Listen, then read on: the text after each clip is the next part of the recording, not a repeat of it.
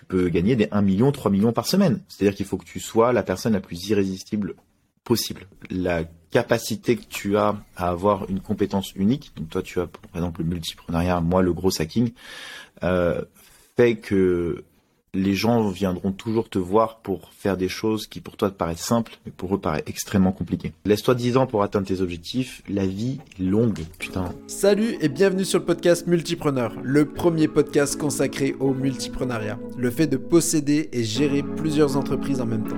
Je suis Yann Second, multipreneur, et je t'emmène dans mon aventure pour démocratiser le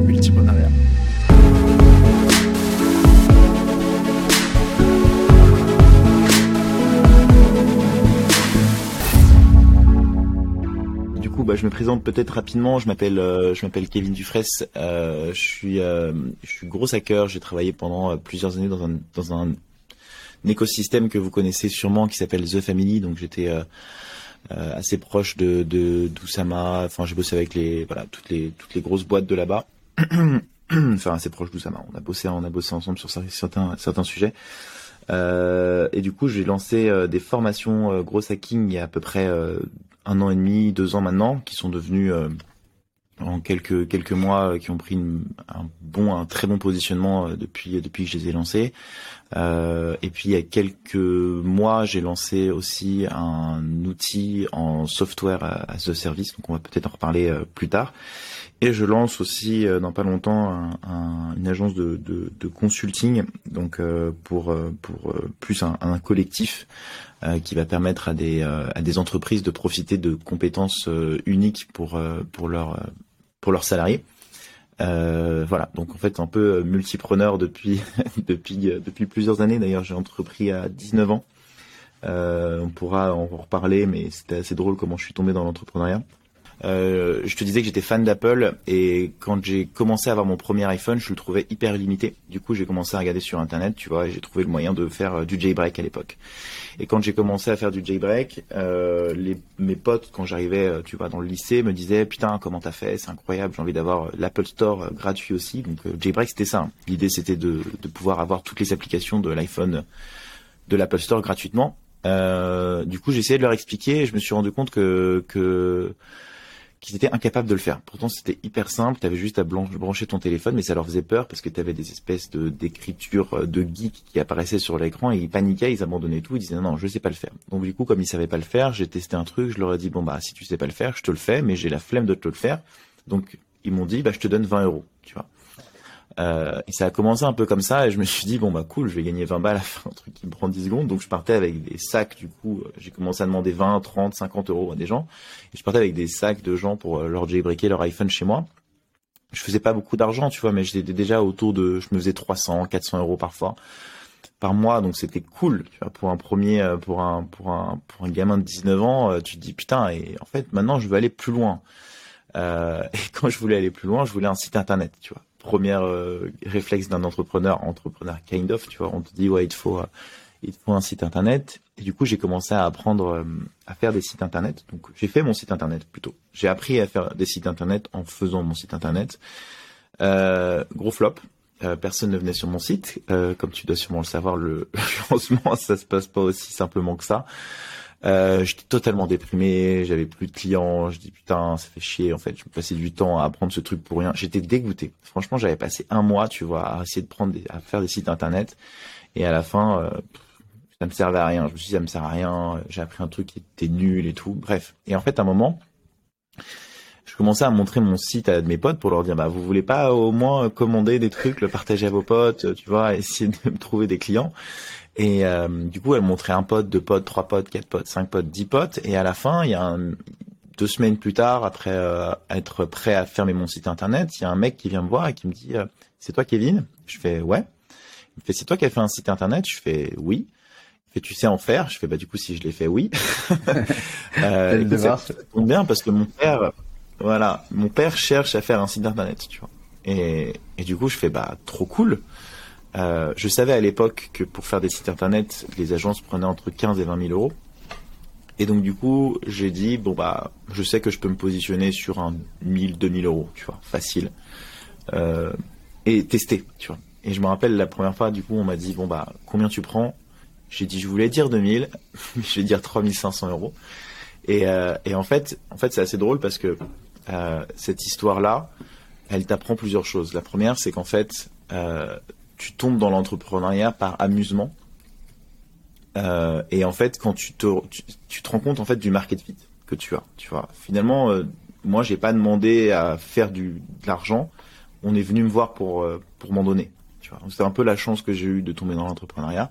Et la deuxième chose sur cette euh, sur cette leçon de vie entre guillemets, c'est que la capacité que tu as à avoir une compétence unique, donc toi tu as par exemple le multipreneuriat, moi le gros hacking, euh, fait que les gens viendront toujours te voir pour faire des choses qui pour toi te paraissent simples, mais pour eux paraissent extrêmement compliquées. Tu vois. Et pour moi, le meilleur moyen de se lancer aujourd'hui dans l'entrepreneuriat, c'est d'essayer d'identifier quelle est ta zone de génie, tu vois, et qu'est-ce que tu peux faire avec.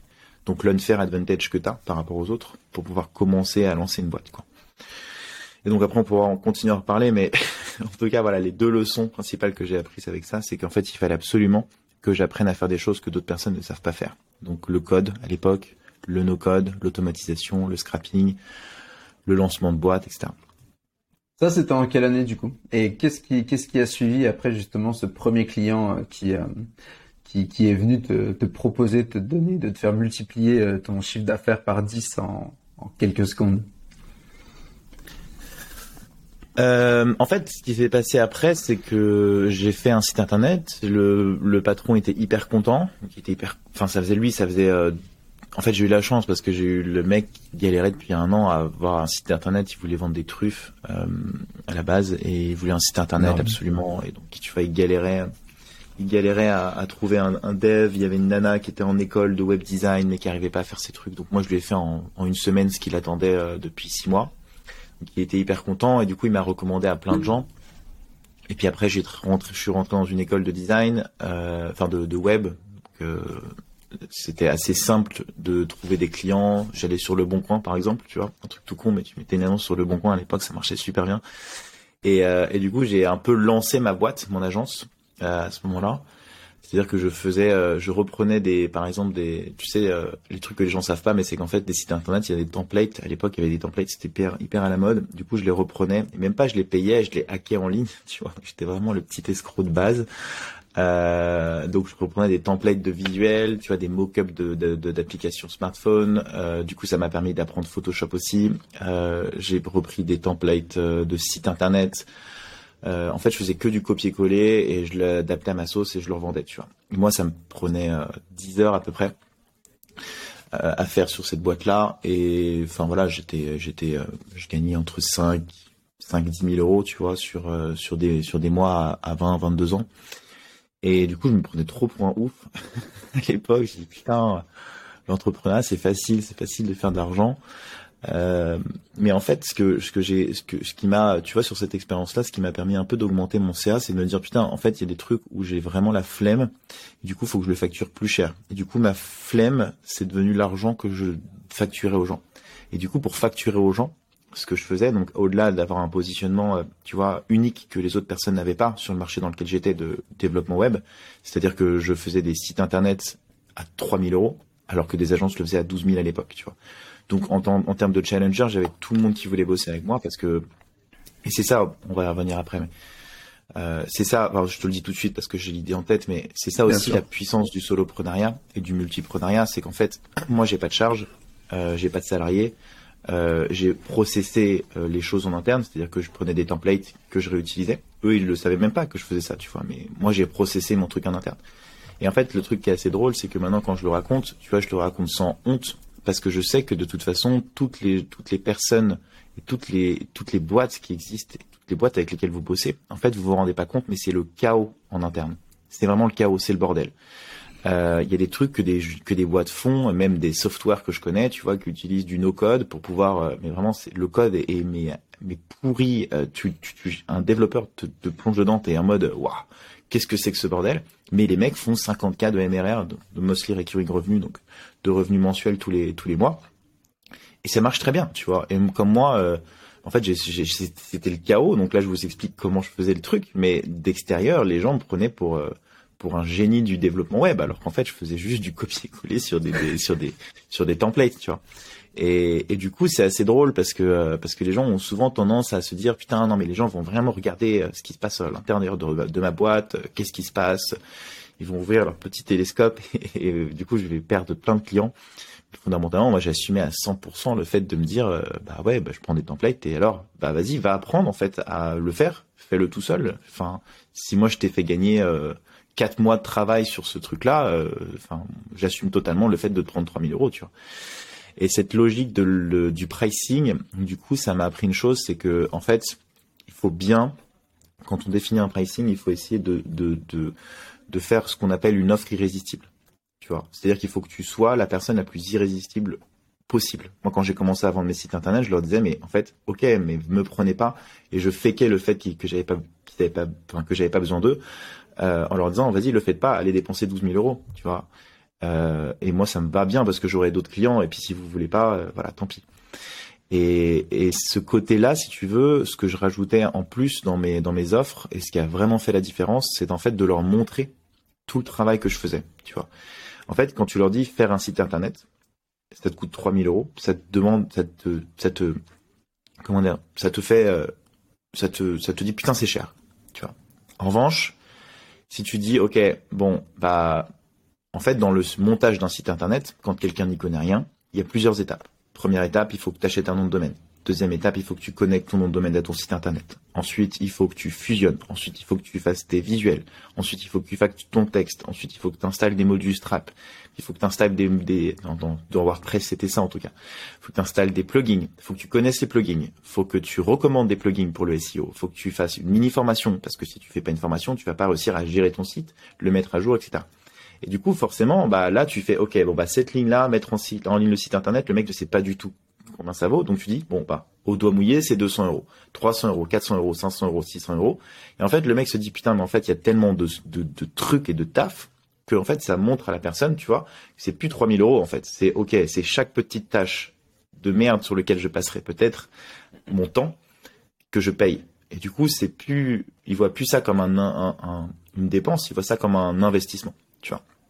Et donc moi, ce que je recommande très souvent, donc on a compris l'océan bleu, c'est-à-dire euh, essayer d'évoluer dans un marché, tu vois, où il y a où t'es le seul à le faire à le faire entre guillemets et euh, en tout cas dans le soloprenariat, c'est souvent ça, hein, c'est faut essayer d'identifier sa zone de génie. Euh, ce qui se passe au début, c'est que à la base, tu vois, les gens vont t'acheter parce que tu parce que t'es euh, enfin au début, tu vas tu vas par exemple, tu fais de la publicité Facebook. Au début, tu vas faire de la publicité Facebook pour tes clients. Ensuite, euh, tu vas leur recommander de le faire et, euh, et, ensuite ils vont le faire pour toi. Tu vois, en gros, c'est un peu l'idée, euh, le cheminement que, que, tu dois que tu dois que tu dois avoir dans ta tête, surtout dans la création de contenu. Et donc du coup, en fait, euh, l'océan bleu, c'est ça, c'est d'essayer de, d'identifier sa zone de génie et de l'autre côté, essayer de construire l'offre la plus irrésistible possible pour pouvoir avoir le maximum de clients qui viennent organiquement chez toi. Et donc pour ça, c'est des techniques de copywriting et d'influence et de persuasion, tu vois, c'est tout con, mais euh, t'as as plein, t'as, as, je sais pas combien de biais cognitifs euh, sur euh, dans ton cerveau qui peuvent qui peuvent jouer. Et en fait, effectivement, dans le gros hacking, on les connaît tous, tu vois. Et et c'est assez drôle parce que d'ailleurs, pour la petite histoire hier, j'ai regardé une vidéo YouTube d'un YouTuber que j'aime beaucoup. Il s'appelle Docteur, je sais pas quoi, et, et, et, il faisait une démonstration sur les effets euh, visuels, tu vois. Et putain, il m'a mindfucké le cerveau. J'ai dit, mais enfin, c'est dingue les perceptions que tu as d'une réalité à toi, mais qui est pas du tout la réalité réelle, tu vois. Et, euh, et je suis assez fan de ça, tu vois, de me dire qu'en fait, il y a possibilité d'influencer des gens à travers des mots, à travers des... Et ça, c'est beaucoup, c'est, c'est, c'est cette sensibilité que j'ai sur ces sujets-là, elle est, elle est hyper importante dans le business parce qu'elle te permet d'être très bon dans le copywriting, d'être très bon dans la vente, d'être très bon dans la création de tes offres aussi euh, et de pouvoir avoir une vision claire sur ce que veut réellement ton client. Tu vois. Je suis en train de, justement de réaliser un post sur les, les 100 biais cognitifs les plus euh, les plus importants que, que les personnes rencontrent. Et c'est vrai qu'on si quelqu'un qui est pas éveillé à à, à ces biais cognitifs qu'on qu'on a tous, hein, eh ben il passe à côté de grandes choses. Et d'un point de vue business ou même compréhension du monde de ses clients, hein, de de ses partenaires, tu, tu passes à côté de, de, de plein de choses, quoi. Après, c'est ouais, c'est évident qu'il faut les avoir en tête. Euh, c'est hyper intéressant. Moi, moi j'ai voulu faire psy quand j'étais gamin. Donc en fait, euh, comment, euh, enfin surtout j'ai le mindset du hacker, tu vois. En gros, mm-hmm. comment manipuler, persuader les gens, etc. De, de, de faire les trucs que je veux. c'est un sujet qui m'a toujours passionné et que et que et même tu vois, je me suis même intéressé à comment on appelle ça, au mentalisme à un moment. Euh, et ça m'a, ça m'a, ça m'a, ça me passionnait la magie, tu vois, comment tu mindfuck l'esprit des gens, c'est un truc qui est hyper, hyper, hyper intéressant. Euh, et finalement, indirectement, je pense, euh, de savoir faire de la magie, de savoir, tu vois, t'intéresser au mentalisme, de t'intéresser au biais de persuasion, comme tu l'as dit, t'inspire énormément sur, sur la, comment dire, sur le, sur ton business, sur comment fonctionne le cerveau des gens, comment est-ce que tu peux driver, euh, comment tu peux les influencer, les amener dans ton monde, rassembler des gens aussi autour de, de, valeurs et de communautés que tu veux, tu veux créer. Donc, en fait, tu vois, c'est un truc, un sujet qui moi, il me fascine énormément. D'ailleurs, par rapport à, ton sujet à toi, le multipreneuriat, parce que tu sais, il y a souvent un, truc qui se dit dans l'entrepreneuriat euh, sur lequel je suis pas forcément d'accord, c'est le focus. En fait, le focus, tu vois, quand on dit il faut que tu restes focus. Euh, pour moi, il y a une autre définition que celui qu'on s'attribue, euh, parce que la, la principale caractéristique d'une qualité pour moi d'un entrepreneur, c'est la créativité. Tu vois. Et pour moi, la créativité, elle vient de trois manières. La première manière, c'est, bah, du coup, la créativité, elle vient d'intrants. Il n'y a aucune personne au monde qui est née euh, créatif. Tout le monde est créatif, tu vois. Euh, la créativité, ça te permet de faire la différence sur plein de sujets, ça te permet de, tu vois, d'avoir des idées business, ça te permet d'avoir de, l'empathie, ça te permet de, de, de, créer des actions marketing, ça te permet de, de faire rigoler tes, tes amis aussi, tu vois. De l'humour, c'est de la créativité aussi. Euh, et pour moi, il y a plusieurs choses pour, pour être créatif. Faut avoir le maximum d'intrants dans ton cerveau. C'est-à-dire que soit tu copies des choses, bah, tu sais, il y a, y, a, y a, tu vois, par exemple, ça, ça des années à le comprendre, mais euh, tu vois ce que disait euh, que disait euh, Picasso, euh, les artistes copient, les génies volent, mais en fait, volent.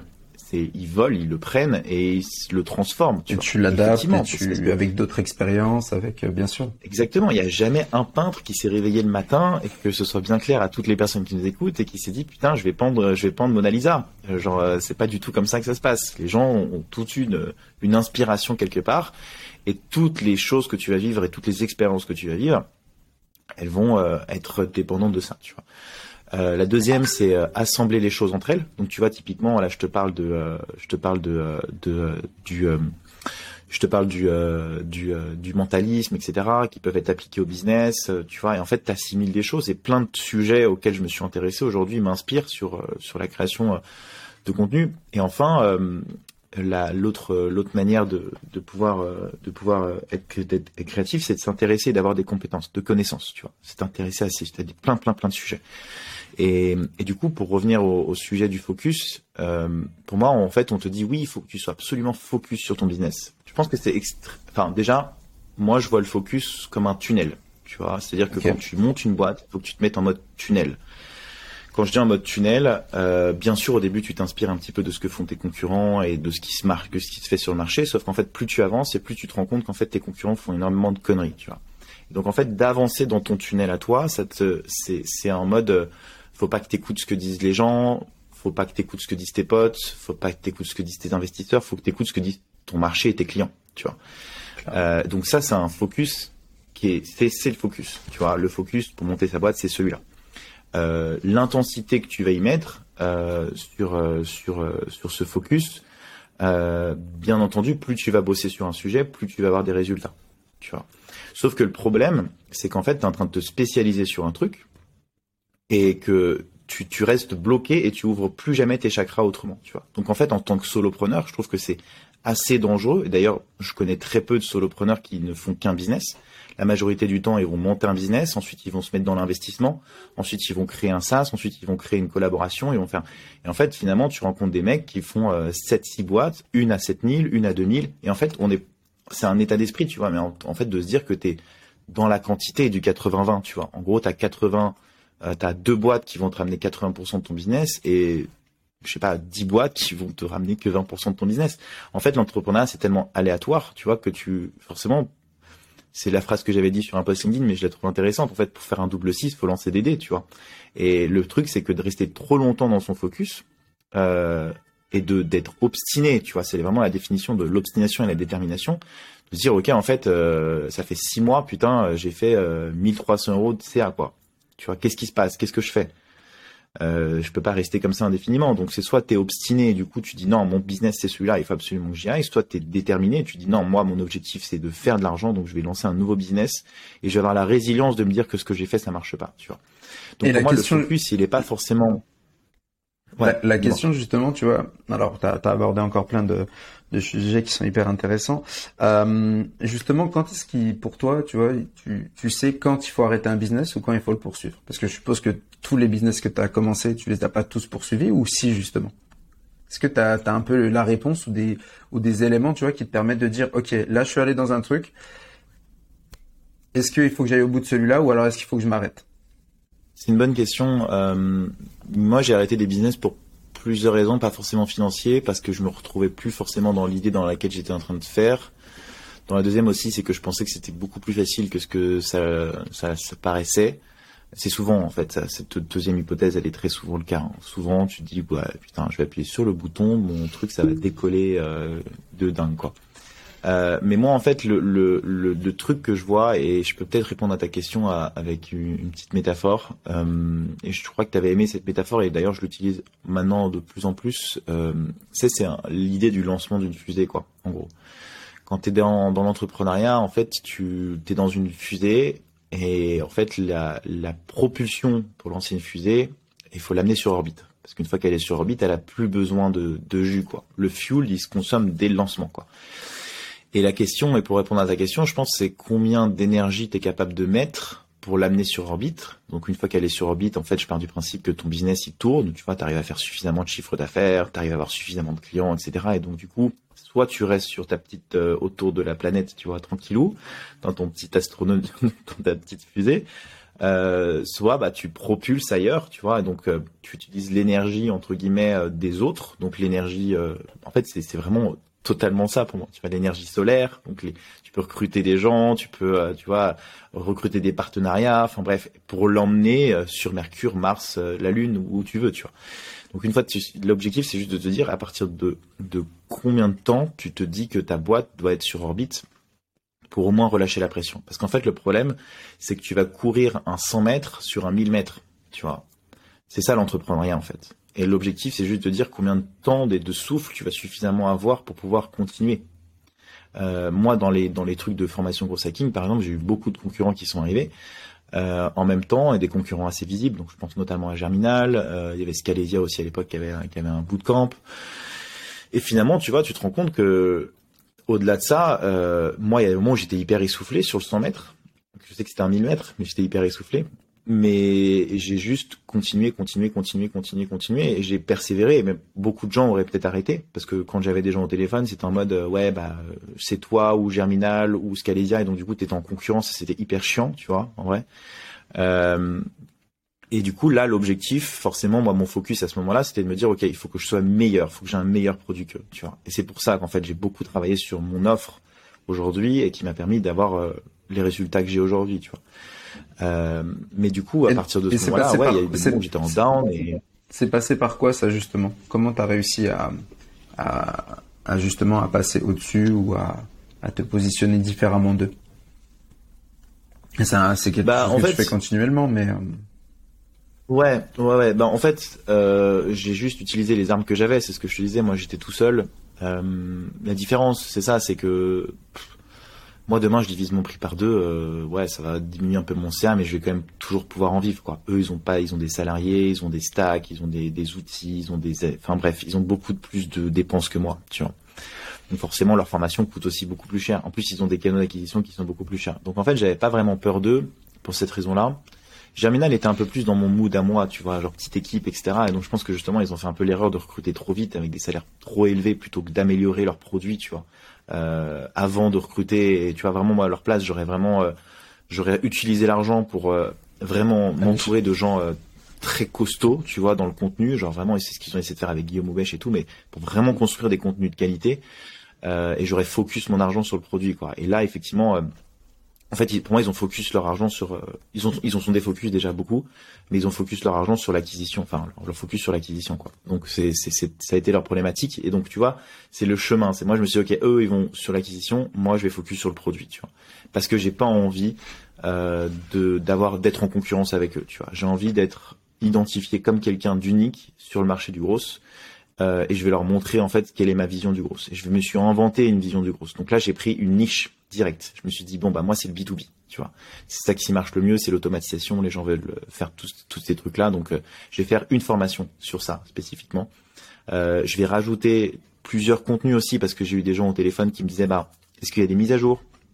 Euh, Est-ce qu'il y a des trucs poussés dans l'automatisation? Est-ce qu'il y a des trucs poussés dans le scrapping? Donc tu vois j'ai vraiment j'ai vraiment fait de la veille de dingue pour essayer de savoir quelles sont les features que je devais rajouter tout simplement à mon produit et qui étaient prioritaires pour tu vois, si j'avais dit oui à ça dans la formation, la personne aurait closé directement avec moi, tu vois. Donc, ce que j'ai fait, c'est j'ai créé une autre formation de 20 heures, j'ai créé une troisième formation euh, de mise à jour qui s'appelle le laboratoire, donc qui est toujours dans mon dans mon site, une quatrième aussi d'automatisation, donc de workflow d'automatisation.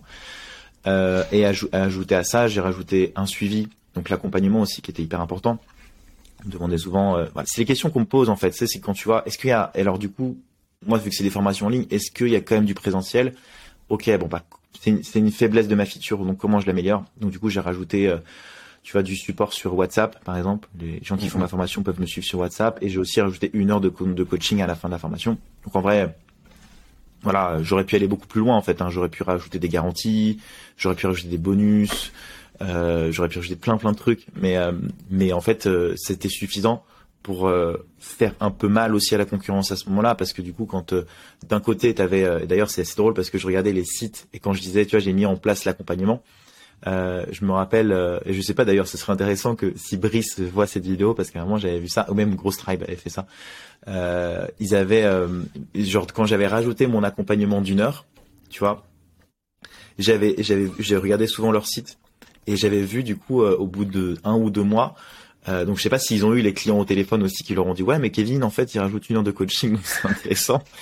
Mais du coup tu vois tu voyais sur leur bannière une heure de coaching offerte tu vois bêta tu vois. J'avais fait ça en bêta. Et euh, et ça me faisait marrer parce que je me suis dit putain en fait ils ont changé leur offre peut-être à cause de ce que j'ai fait. Et, et en fait moi pendant un moment vu qu'ils le savaient pas c'est du ça a dû être des, gens qui l'auront dit au téléphone. Et ils savaient qu'en fait cette feature elle était euh, tu vois comme pareil ce que je te disais depuis le début de cette, cette interview c'est l'océan bleu quoi. Tu vois t'es putain t'as une heure de coaching t'as un bonus en plus. Et en fait la valeur que tu attribues à un coaching avec euh, avec Kevin elle est au-dessus que que des formations euh, en ligne quoi. Donc c'est tu vois c'est encore une fois le le, le bah, l'écoute tu vois des, des gens que que t'as au téléphone pour essayer de leur toujours quand tu es solopreneur, moi le conseil que je donne toujours, ou même quand tu lances tes business, c'est vraiment essayer de travailler sur ton marketing et ton offre euh, et ton positionnement pour qu'en fait, parce que t'as pas le temps de vendre. Tu vois, moi c'est con, mais j'ai pas le temps de vendre. Je fais des calls tous les jours, mais c'est vraiment euh, parce que les gens, je les rassure, c'est vraiment humain. Voilà, bon ça, j'ai envie de le déléguer, mais je sais que si je le délègue, ça va, ça va être différent, quoi. Et c'est aussi le revers, c'est-à-dire que toi, tu t'es positionné comme euh, comme spécialiste, comme en tant que solopreneur. C'est toi qui es en avant. Tu vois, contrairement à, par exemple, tu parlais de Scalesia où ça va être l'entité et qu'à la rigueur, on peut comprendre que ça soit pas Benoît qui, euh, qui interagisse directement avec nous si on travaille avec eux.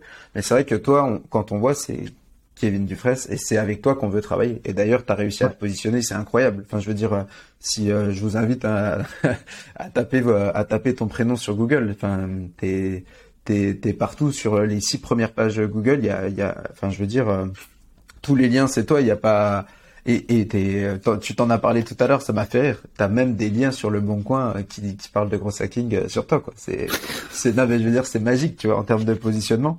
Et, et ça, tu dis, d'ailleurs, tu, ce, bah, ce, ce, travail de te positionner, euh, t'as mis combien de temps? T'as mis vraiment alors ça c'est une super question euh, et, merci de me la poser parce que ça aurait été trop dommage qu'on l'aborde pas euh, dans ce dans ce dans ce live. Euh, c'est la la stratégie des assets en fait. un asset c'est une ressource. Euh, une ressource, c'est euh, aujourd'hui, donc tu as des ressources financières, tu as des ressources euh, de personnes, donc tu as des amis, tu as de la famille, tu as aussi même des unfair advantage, hein, tu vois, ça peut être, tu vois, moi je ressortais de The Family, donc en vrai c'était une ressource hein, directement, c'était un asset, une compétence que j'avais. et je pense que dans, avant de se lancer, c'est vraiment la question qu'il faut se poser, et c'est quelque chose que les gens mais ne pensent, qu'elles ne pensent jamais, c'est en fait, mais qui tu es, d'où tu viens, et avec ces deux questions-là, qu'est-ce que tu sais faire aussi avec ces trois questions-là Tu peux faire beaucoup d'argent déjà, énormément. Enfin, je sais pas, t'es es bon dans la couture, bah putain, ok, vas-y, coup, tu vois, montre ce que tu sais faire. Et donc du coup, moi, j'ai tout de suite, euh, en fait, je faisais du contenu depuis déjà pas mal de temps sur LinkedIn, et je voyais qu'en fait, euh, le contenu, euh, les gens, ils, enfin, ils kiffaient en fait, kiffaient ça, et je, en fait, la création de contenu, j'étais j'avais toujours demandé aux, boîtes dans lesquelles je bossais d'en faire. Ils n'ont jamais vraiment voulu. Euh, et en fait, je le faisais surtout parce que, euh, en fait, moi, je suis dans, c'est ce que je te disais euh, en off, mais je suis dans le dans le mindset, tu sais, pirate, the family un peu, tu vois, genre.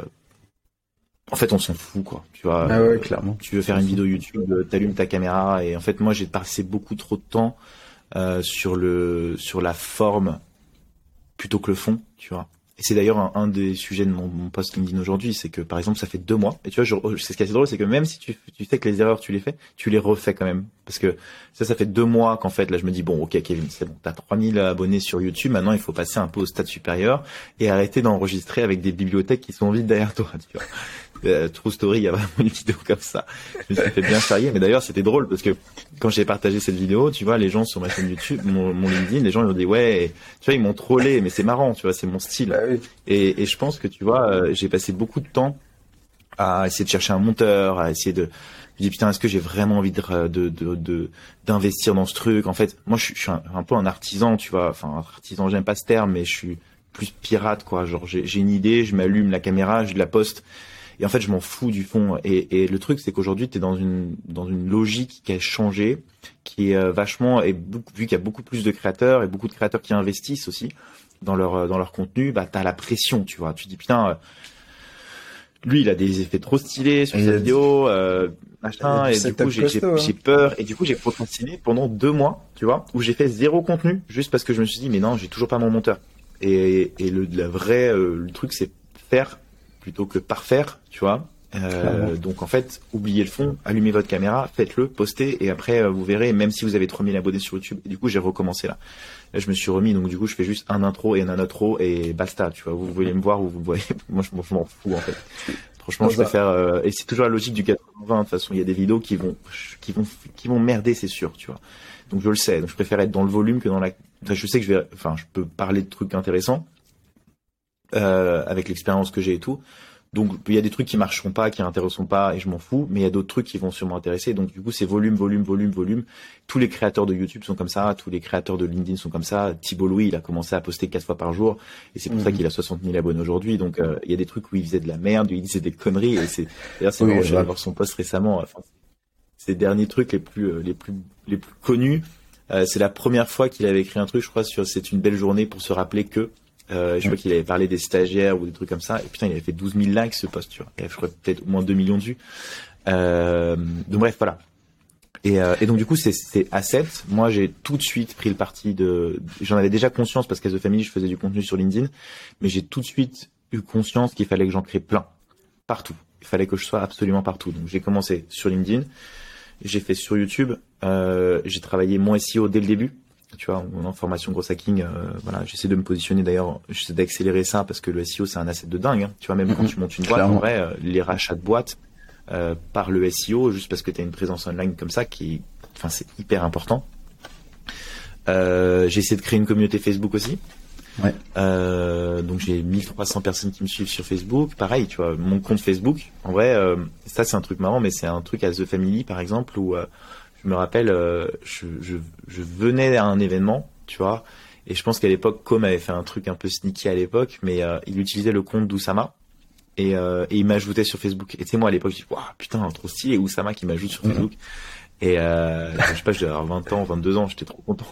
Et en fait, trop pas, c'était juste de l'automatisation, mais c'est juste que déjà, en fait, The Family avait compris que peu importe le réseau social. Moi, je, suis des clients ou des potentiels prospects sur sur Insta et, et tu me vois en teuf, tu, enfin bref, je m'en fous, tu vois. C'est personal branding, quoi. C'est truc personnel.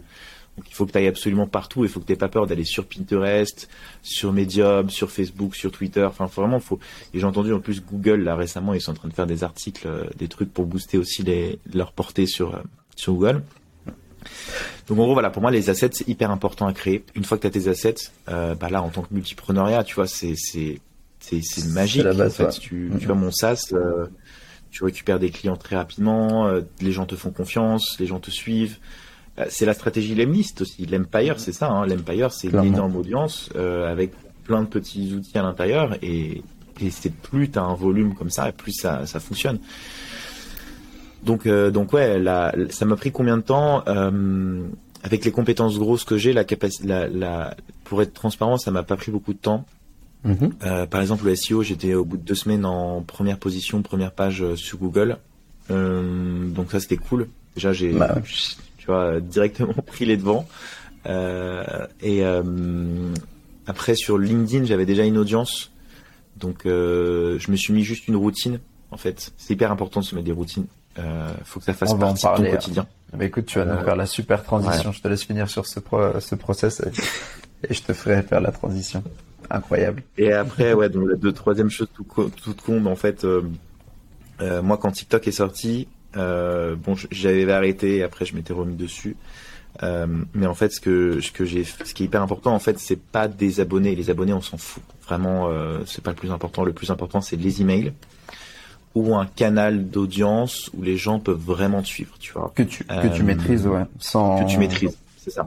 Ça soit ton WhatsApp, que ça soit ta mailing list, que ouais. Exactement. Ouais. Parce qu'il y a beaucoup d'entrepreneurs et du coup j'en connais, j'en ai rencontré. Moi j'ai eu la chance de rencontrer plein qui avaient fait l'erreur, tu vois, qui me dit putain j'ai 40 000 abonnés sur YouTube mais zéro email, tu vois. Je fais ah merde, du coup tu peux pas faire de lancement, tu peux pas lancer d'offres, tu peux rien faire quoi.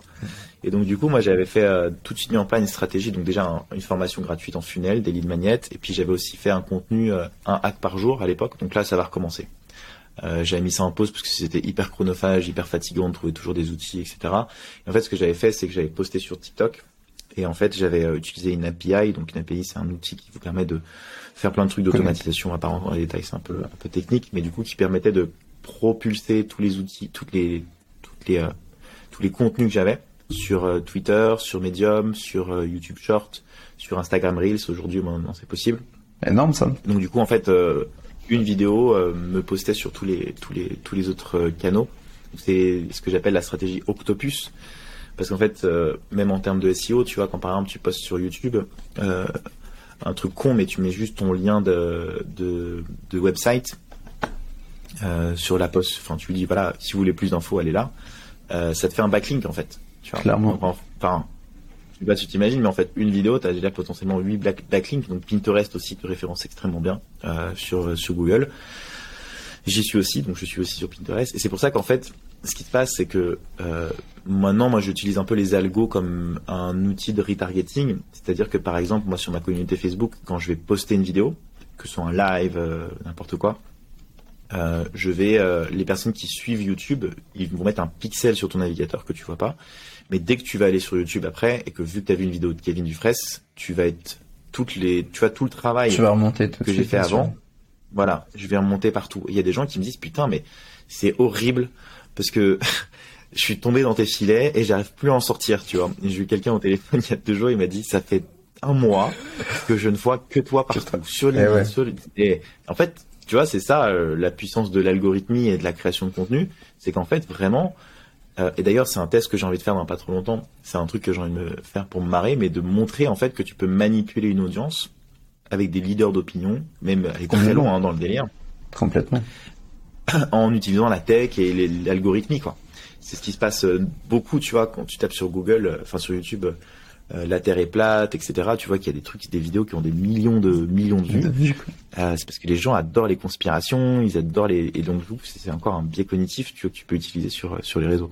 Et en plus, il y a, y a deux, euh, il y a deux théories qui sont super sur sur le fait d'être visible partout. C'est déjà euh, maintenant, avant on était sur une approche vraiment de funnel de la conversion. Maintenant, on est sur plutôt une une, une toile d'araignée. C'est ce que Benoît euh, qui interrogeait euh, comment il s'appelle?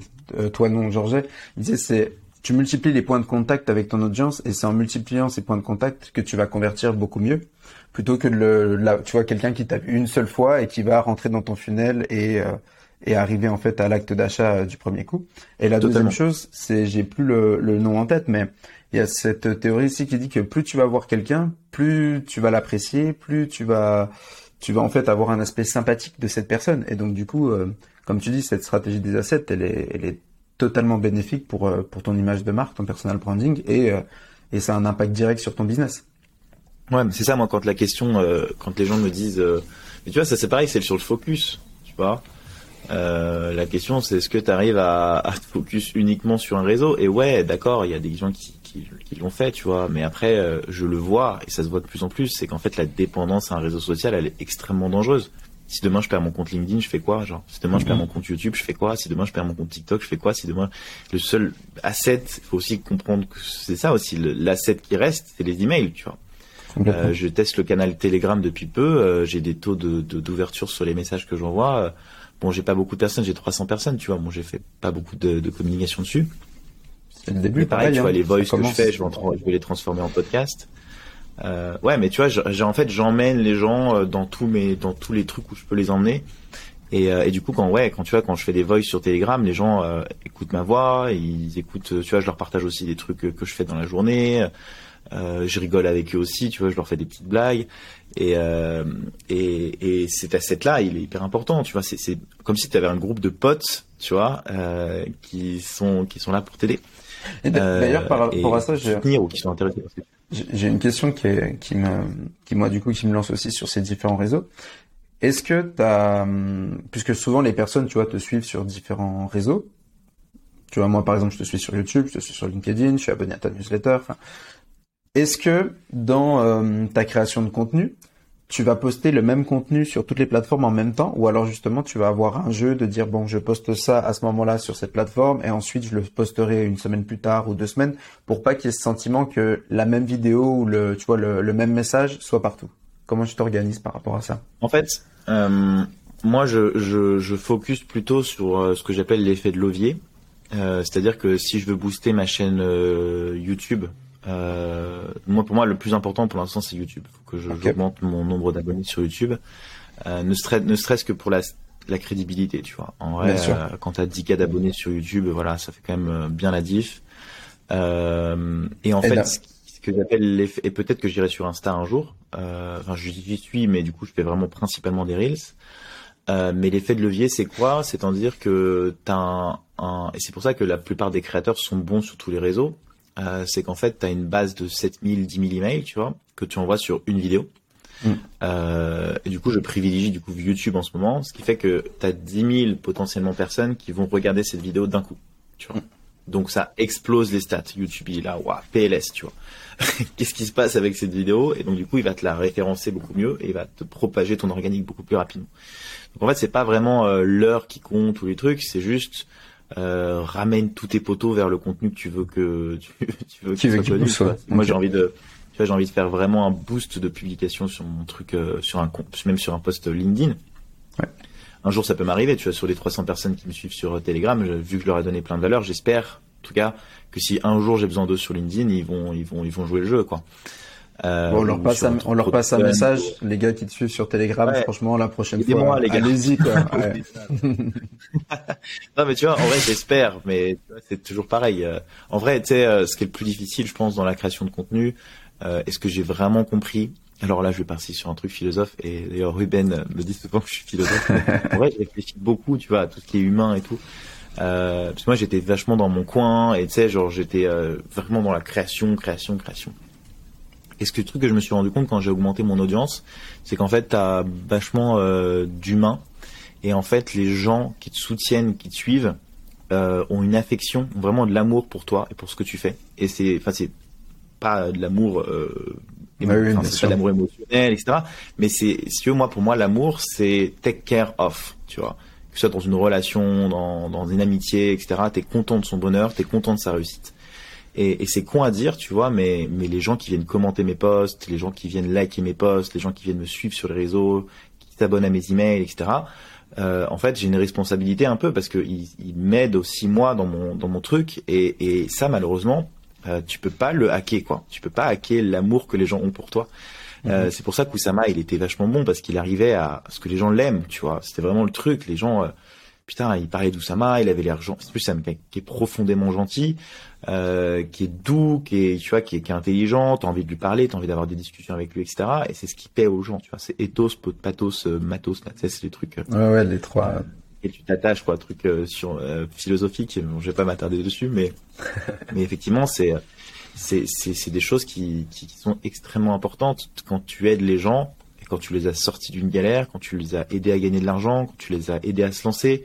Quand tu entends des gens, quand moi tu vois, je suis allé à la Founders Night hier euh, et que les gens me disent putain c'est grâce à toi que je fais du contenu, euh, putain je suis trop content quoi, tu vois. Quand même des gens me disent putain c'est grâce à toi que je me suis lancé euh, là où j'ai fait ci ou j'ai fait ça, tu m'as beaucoup aidé euh, dans le lancement de ma mon, mon apprentissage sur le gros hacking et tout trop cool, tu vois. Et je sais que moi, en fait, c'était cet esprit-là, je l'avais pas vraiment en considération, mais je pense que l'intelligence sociale dans le business est très importante. Euh, il y a plein d'influenceurs d'ailleurs. Quand tu vois par exemple Caroline Mignot, tu vois, pour la citer, mmh. pour ne citer qu'elle, euh, toutes ces personnes-là, euh, fondamentalement, sont des, sont des personnes très sociables. Tu vois, tu la vois dans les lives, tu la vois commenter, elle prend la défense de tout le monde. Euh, elle est, euh, elle est très à l'américaine, tu vois. Et nous, aux États-Unis, oh, en France, on est, on est pas trop comme ça, tu vois. On est ah putain laisse-moi, je suis pas trop, tu vois, je suis pas trop. Mais les Américains sont vachement comme ça. D'ailleurs, c'est ça qui est difficile aux États-Unis. Euh, moi, j'ai rencontré plein de, de mecs américains, c'est qu'ils disent ils te, ils te, t'encensent tous, quoi. Tu vois, c'est, oh, putain, c'est mm. incroyable ce que tu fais, mon pote. T'es génial, t'es extraordinaire. Putain, c'est toi la prochaine licorne. Alors, trois de suivre tes, et après derrière, personne t'achète, tu vois. Mais en France, c'est un peu le cas aussi, mais pas autant qu'aux US, quoi. Franchement, moi, aux US, il y a des mecs qui sont venus voir et m'ont dit, bah, putain, c'est ouf ton truc. Et quand j'ai lancé le truc, j'ai appuyé sur le bouton, c'est bon, vas-y, maintenant tu payes, c'est dans zéro. Après, ils sont beaucoup dans le soutien, tu vois. C'est-à-dire que moi, euh, par exemple, si je vois un, moi, si je vois un pote, euh, un pote lancer son business, un truc tout con, mais euh, il me demande de le follow sur Insta, bah vas-y, ça lui fait, ça le fait kiffer. Euh, je vois qu'il poste un truc, un pote dans l'immobilier par exemple qui lance et je lui dis tu fais du reels, bah ouais, je l'ajoute en, en favori, en, dans ma collection, je le rajoute, je le commente et je like son post, tu vois. C'est con et lui, pour lui, il se rend même pas compte de ce que ça veut dire, mais en vrai, ça booste un peu son. son, bah on est, on euh, est, c'est, bah là du coup on revient, c'est vrai que c'est, c'est ce que disait aussi Oussama avec les différences culturelles entre entre la France et le Liban, où justement quelqu'un qui se lance euh, au Liban, ils vont aller payer plus cher euh, l'activité pour euh, aider à se, à se lancer la personne, alors que nous, on a le côté à venir et demander une réduction. Et c'est vrai que le like, le like, le follow, quand t'as quelqu'un qui, qui se lance, c'est gratuit, c'est un de tes potes, toi ça te coûte rien, et c'est vrai que ça, tu te rends pas compte à quel point ça peut l'aider à se propulser ou à se lancer. Quoi. Ouais. Donc, on se rend pas compte on se rend vraiment pas compte de ça. Euh, tu vois, moi, un pote hier, il je l'ai revu euh, d'ailleurs à la soirée là, il m'a dit ouais, je me lance sur euh, sur LinkedIn.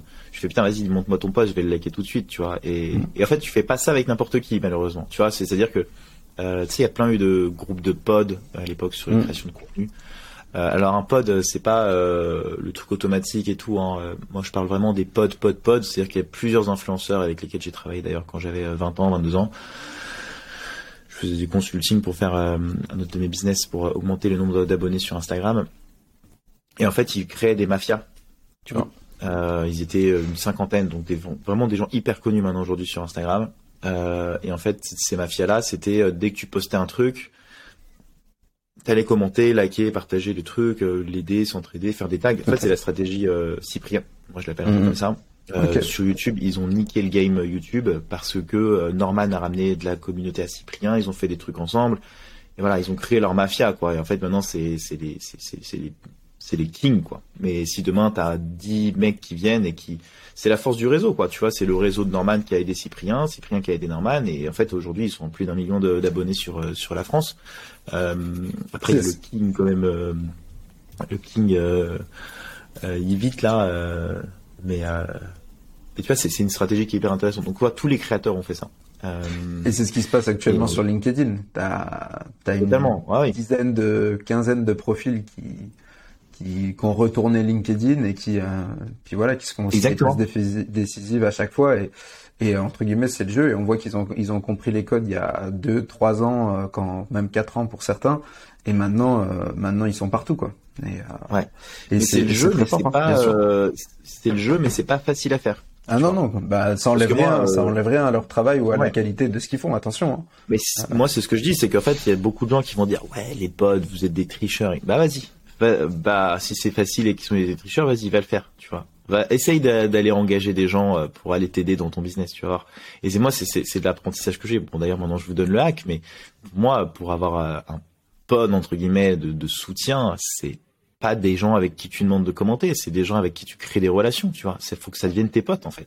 Clairement. Euh, faut que vous, vous ayez la même ambition, c'est que dans un an ou deux, vous niquez LinkedIn euh, et qu'en fait vous LinkedIn ou Instagram ou Twitter ou peu importe et vous vous mettez en team et bah forcément, à plusieurs, on est plus, on est plus fort. Des gens qui viennent te soutenir, des gens qui viennent te commenter, liker, partager, etc. Et en fait, à la fin, euh, ce qui se passe, c'est qu'en fait, t'es content de liker ou de commenter le post. Tu vois, tu dis putain, euh, ça c'est mon poteau, tu vois. Et en fait, clairement, son sa réussite va dépendre aussi de la mienne, tu vois. Donc, je vais tout faire pour qu'il réussisse. Et, et je pense que c'est un peu ce qu'a raté The Family pour moi, tu vois, par exemple, parce qu'ils étaient vraiment dans le pays de forward. Ok. Euh, donc il donnait beaucoup de contenu gratuit et il s'attendait beaucoup, je pense, à ce que les gens les aident à la fin, tu vois. Et c'est ce que dit Oussama hein, dans sa vidéo. Il dit mais en fait, mec, genre j'ai aidé des milliers d'entrepreneurs à se lancer.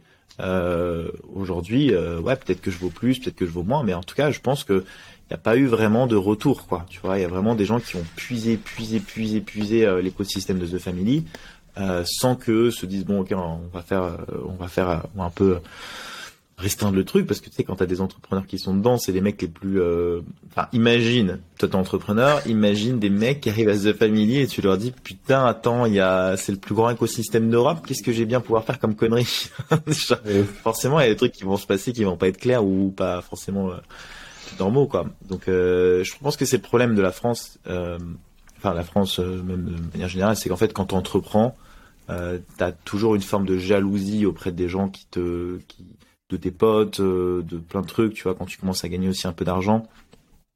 Il faut réussir à plus les inspirer, tu vois. Les gens qui vont te critiquer et qui vont euh, te prendre pour des mythos, c'est pas des potes, malheureusement, mais ça change aussi.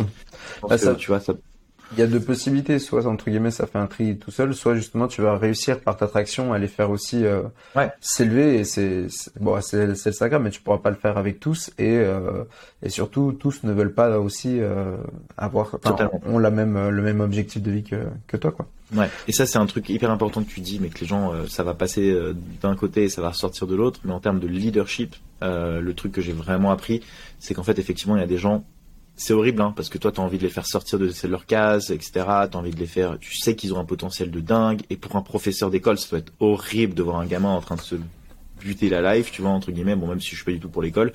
En tout cas, je sens la frustration de se dire, putain, ce mec a des capacités de dingue et il est dans sa sphère. À côté, et, et, en fait, je comprends la, la résilience qu'ils ont à se dire, bon, bah, vas-y, c'est pas grave, reste comme tu es. Et moi, cette résilience-là, je l'avais pas du tout, tu vois. C'est-à-dire que quelqu'un qui arrivait, même si et, je voyais la, tu sais je voyais qu'il fallait juste de la confiance tu vois. Il fallait juste voilà le truc que moi j'ai compris que qui va lui changer sa vie et qui va lui permettre de monter sa boîte et vivre financièrement euh, faire les, les choses qu'il accomplit dans ses rêves etc je l'avais fait avec un stagiaire. Euh, donc le, le mec arrive euh, recommandation d'un ami dit tiens tu peux pas l'aider euh, il, il, vient d'une boîte où ça s'est pas du tout bien passé etc je vois qu'elle vient je parle avec lui, il arrive à 10 heures, on parle ensemble pendant une heure, une heure et demie, tu vois, je fais ok, bon, euh, je vais t'expliquer comment on travaille, mais avant, j'ai envie de te montrer ce que tu es capable de faire, ok? Donc du coup, je lui parle et je lui dis, on va écrire un post LinkedIn. Il avait 200 relations sur son post LinkedIn. Euh, je lui dis, et je commence à essayer, tu vois, de trouver des thématiques dans lesquelles il pourrait parler, etc. On en trouve une, on lui dit on va faire une newsletter sur euh, l'avant, l'après sales, tu vois, nos techniques à nous versus les techniques qu'il a apprises dans son milieu. Le post fait 80 000 vues. il avait 322 abonnés. Euh, donc je lui ai aidé à écrire, tu vois, je lui ai appris les techniques de copywriting. Il avait 300 abonnés sur sa newsletter. En un post LinkedIn. Hein. Donc il est mhm. venu avec nous 3 heures, 300 abonnés, donc 300 leads potentiels. Une audience de 500 personnes qui le suivent, euh, 150, enfin 80 000 euh, vues sur son, sur son profil. Voilà. Bon, en gros, c'était le début des assets, tu vois. Euh, il était prêt, lancé sur le, chemin vers euh, potentiellement quelque chose qui pourrait être énorme chez lui. Euh, il est revenu une fois. le lendemain et il est plus jamais revenu. et en fait, du coup, je l'appelais, je lui dis qu'est-ce qui se passe, etc. Puis j'ai j'ai besoin de temps, j'ai, je viens de quitter un boulot, j'ai pas envie de reprendre. Et en fait, après, j'ai appris qu'il était embauché dans une autre boîte en tant que salarié. Et cette expérience, elle m'a fait prendre conscience de quelque chose, c'est qu'en fait, il était pas prêt à ce moment-là, tu vois. Il a eu peur. Et justement, le mec m'a dit, ouais, il a eu peur, etc. Et je suis d'accord avec toi. Et maintenant, aujourd'hui, il aurait grave réussi. Mais à ce moment-là, il était pas prêt. Et je pense qu'il y a des gens, malheureusement, quand tu es entrepreneur, quand tu es leader, et c'est ce qu'un un, entrepreneur hyper successful qui m'a dit, il m'a dit, il y a un seul patron. Tu vois, on n'a pas deux patrons. T'en as qu'un. Donc en fait, recruter des entrepreneurs, c'est extrêmement dangereux. Ouais, des gens ambitieux. Parce que si tu leur éveilles juste le petit truc qu'il faut, ça, ça peut les faire partir. Malheureusement, j'ai l'impression qu'aujourd'hui, les vrais leaders sont les personnes, tu vois, on dit oui, il faut que tu propulses les gens. Mais en fait, mm. ça marche pas, parce que si tu propulses le mec, il va se barrer, tu vois. Donc il faut juste utiliser les compétences de certains, voir les talents qu'ils ont, les révéler peut-être, mais en vrai, ça sert pas du tout ton business à toi, tu vois. C'est horrible hein, ce que je dis. Hein. Sauf si tu le transformes en partenaire derrière. Et que, ça devient, et, que ça devient, et que ça devient justement euh, un asset, on va dire, extérieur qui va, qui va aussi euh, nourrir et euh, Exactement. ouais, il prend des parts de ta boîte. Euh, ouais, ouais, ça. Il faut que tu sois suffisamment gros, il faut que tu sois suffisamment. Euh, enfin, tu vois, moi, je peux pas donner de parts dans ma boîte parce que du coup, c'est qui oui, oui, tu vois. Donc, c'est le problème aussi d'avoir. Euh, Bien sûr, où je disais, tu vois, que lui monte sa boîte et que ça soit des partenaires après financiers sur des apporteurs d'affaires. Enfin, il y a plein de plein de manières de collaborer, tu vois. Mais c'est pas en général ce que je te dis sur le mindset français, c'est mhm. que ils vont jamais dire que moi j'ai des des influenceurs que tu connais sur LinkedIn que j'ai formé, coaché pendant des heures, avec qui je voulais faire des, des partenariats et tout. Ils ont jamais dit que c'était moi qui étais à l'initiative du truc, tu vois. Et je les ai mhm. connus, ils étaient, ils étaient, ils avaient peur, ils savaient pas ce que c'était LinkedIn. Je leur ai aidé, je les ai aidés à écrire leur premier post LinkedIn, etc. Et en fait, euh, j'ai jamais eu un seul message en disant euh, bah merci frérot c'est grâce à toi que j'en suis là tu vois. Euh, bah, grâce à moi. Non pas du tout mais au moins je les ai lancés tu vois. J'ai remis l'impulsion comme je disais. Je les ai amenés sur orbite quoi euh, alors que moi j'ai galéré pendant huit mois, euh, neuf mois à vraiment être dans le chaos total. Eux, je leur ai dit voilà, tu prends un chemin A, tu vas au chemin B et ensuite tu iras plus loin. Tu vois, c'est vraiment ça quoi. Genre, euh, moi j'ai semé le chaos, ils ont pas eu besoin de le faire. Mais bon après c'est un peu dangereux pour eux parce qu'ils restent un peu dans leur zone de confort. Si demain ils sortent de leur business, tu vois, il y a peut-être des choses qu'ils n'ont pas forcément euh, pas forcément conscience. Donc donc non voilà, c'est en tout cas c'est pour moi le leadership c'est un peu c'est un peu bullshit. Euh, c'est un peu horrible ce que je dis. Hein. Moi, je, je, sais pas du tout si j'ai raison ou si j'ai tort parce que du coup, j'ai pas encore testé le truc. Mais dans la prochaine expérience, euh, je vais essayer bien entendu de faire en sorte que la personne soit la meilleure possible avec moi.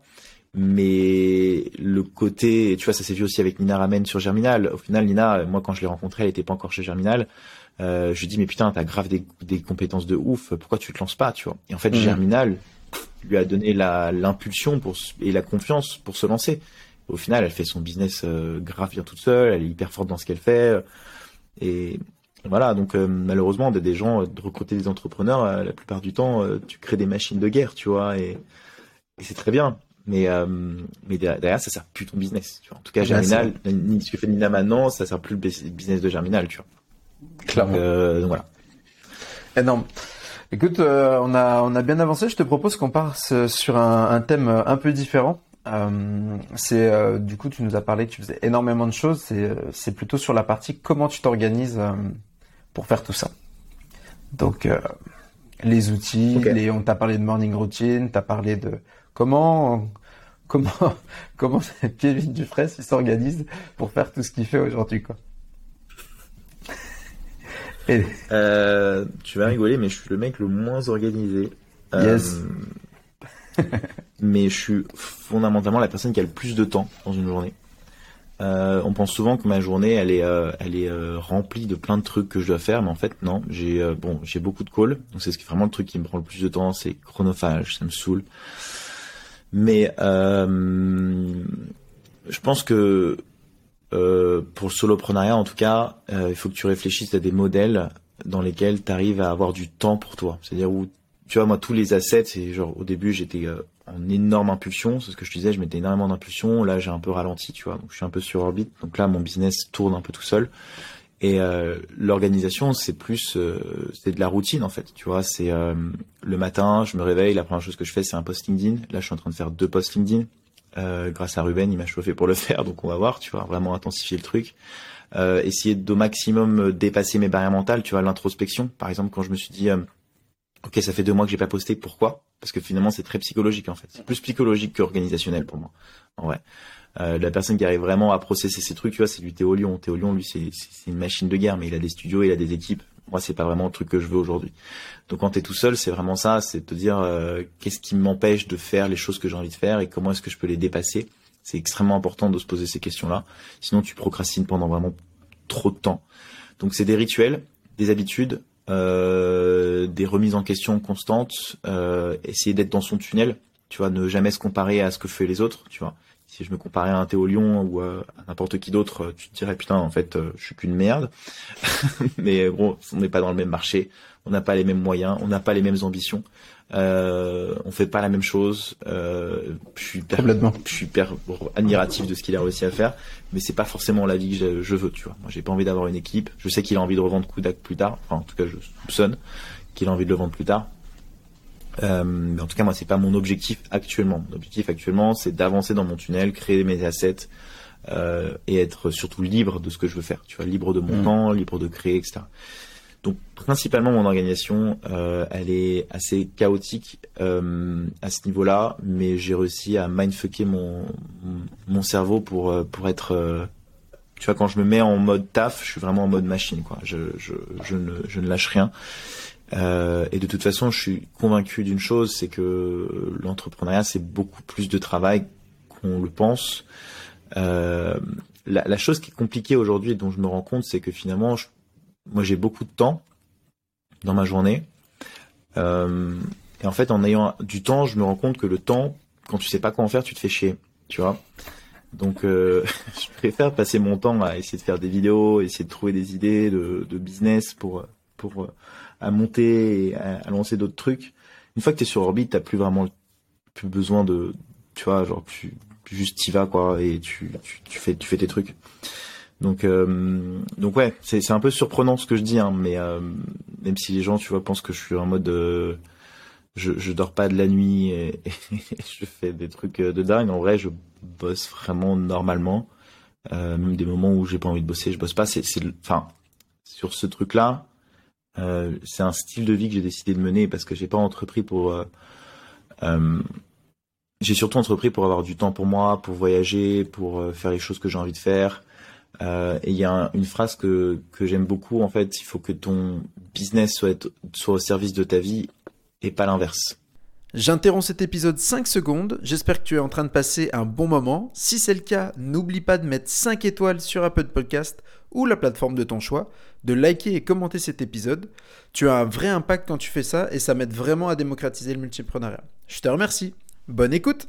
Et c'est quoi plutôt tes routines?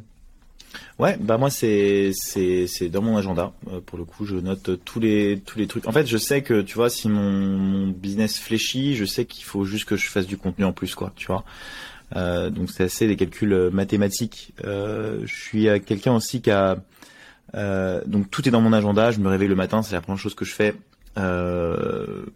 création contenu. Donc dans mon lit, avant quand je faisais les, vidéos, je montais mes vidéos TikTok coup ça se propageait automatiquement sur toutes les autres plateformes. Euh, contenu LinkedIn euh, le matin, contenu LinkedIn l'après-midi. Entre les deux, j'ai des calls la plupart du temps. Euh, et puis après mon contenu LinkedIn, je j'ai fait un tableau en fait dans lequel je je, je répertorie les différents sujets que j'ai envie de faire sur sur les, mes différentes chaînes. et du coup, je, j'allume mon écran et je scripte pas, par exemple. Tu vois, je, je sais que c'est un truc qu'il faut faire.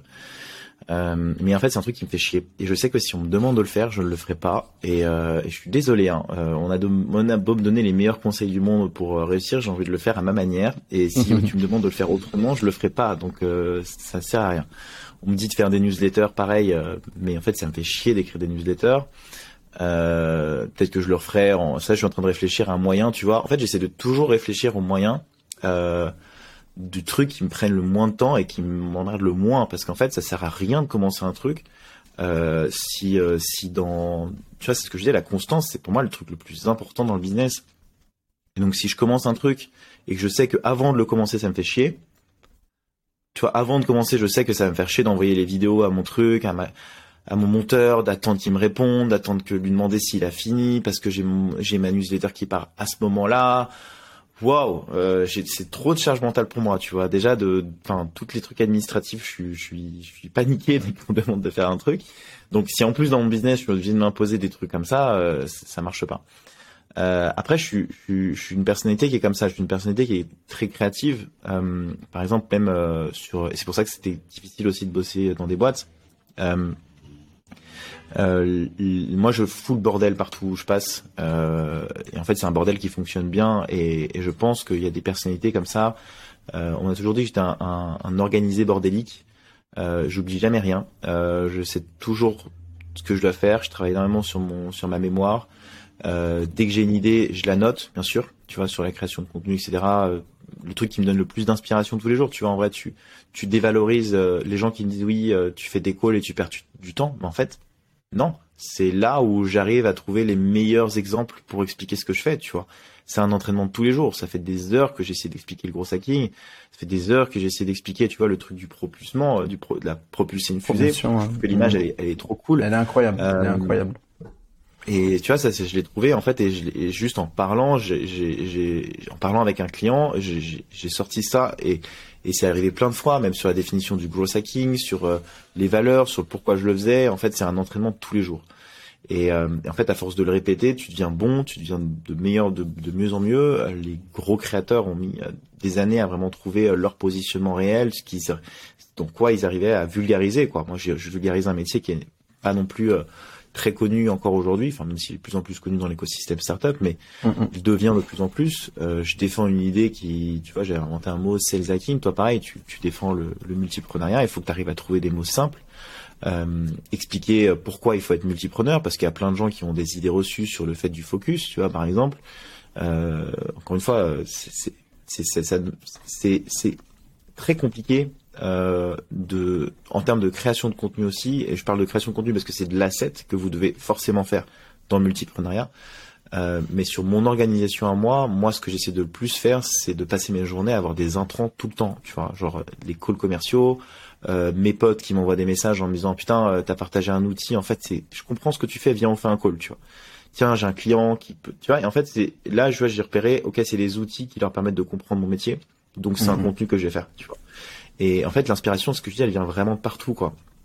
Et moi, la grosse partie de mon organisation, elle vient de ma créativité. Donc, j'ai des petits rituels le matin, mais la majorité du temps, j'essaie de.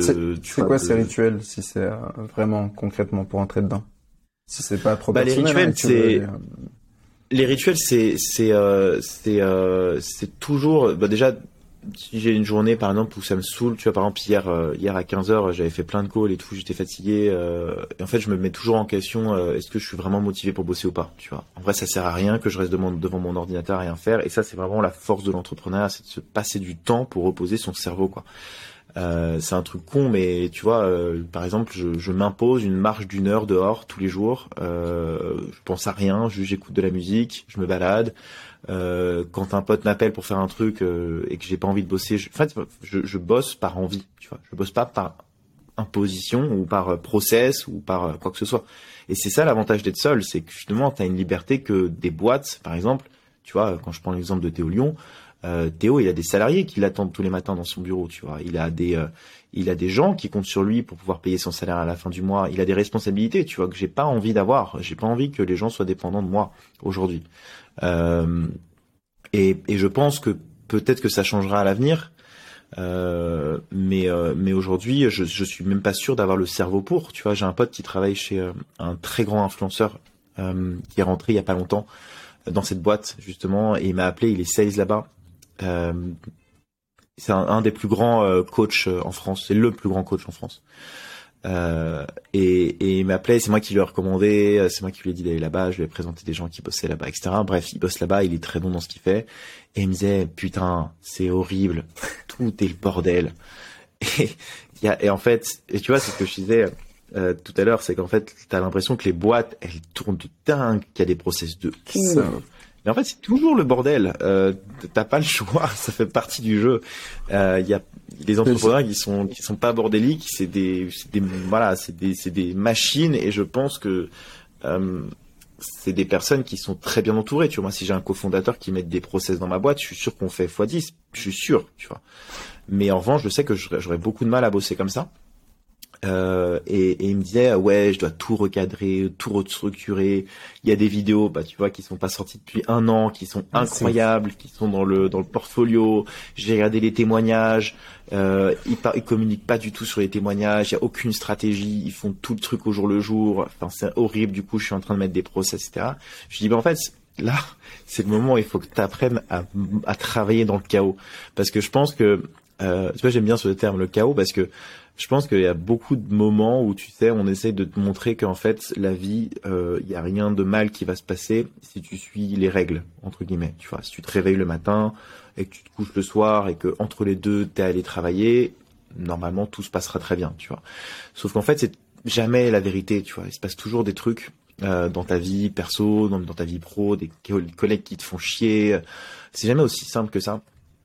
Euh, donc du coup, moi, sur l'organisation euh, j'ai juste des rituels psychologiques euh, sur euh, sur ce que je fais. Toutes les semaines, je me pose la question sur ce que je fais, ce que je suis, quelles sont les valeurs que j'ai envie de, de faire. Est-ce que je suis toujours motivé pour le faire? Et si je suis pas motivé, je m'écoute. Je suis parti en Égypte pendant une semaine, c'est parce que j'en pouvais plus, tu vois. J'étais vraiment, j'étais pas du tout motivé. J'ai fermé mon ordinateur, j'ai pris mes billets, je suis parti. Euh, là, j'ai envie de partir aux US, tu vois, j'ai envie de visiter un petit peu les États-Unis. Bah, ok, je vais prendre mon billet euh, demain ou dans le week-end parce que j'ai envie d'aller là-bas, j'ai envie d'aller explorer un peu, j'ai envie de rencontrer des gens, tu vois. Euh, et, c'est ça, tu vois, qui moi me rend heureux. C'est comme ça que je me sens bien. Euh, et, et c'est comme ça que j'arrive à avoir une charge de travail qui est très importante quand je me remets au boulot, tu vois. C'est pas besoin de bosser sur euh, contrairement au contenu, t'as pas besoin de bosser sur la longueur, t'as besoin de bosser sur l'intensité. Euh, moi j'ai des potes, tu vois, euh, qui font 100, 100, 300 cas par mois de CA.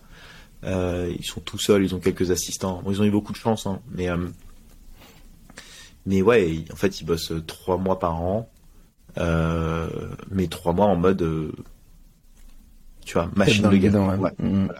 dans le tunnel. Et c'est ça qui est énorme, tu vois. je pense que c'est un des deux points qui est ressorti sur tous les, toutes les personnes que j'ai interviewées pour l'instant, je dis pas que j'en ai interviewé beaucoup, mais euh, quand je demande l'organisation, tous ils me répondent en fait, je fonctionne à l'énergie.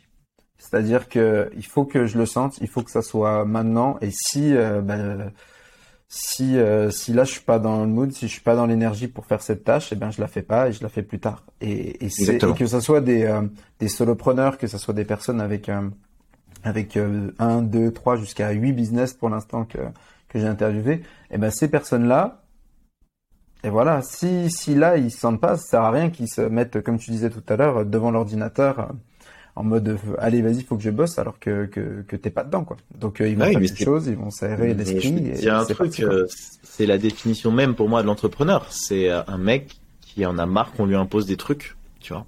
Et même pour sa réussite, il y a même des trucs où il y a des choses, je dis ouais, je sais que ok avec ça, je peux faire le million, mais ça me fait chier de le faire. Voilà, j'ai pas envie de le faire. Et, et, et c'est des rebelles, quoi, tu vois. C'est, c'est, c'est.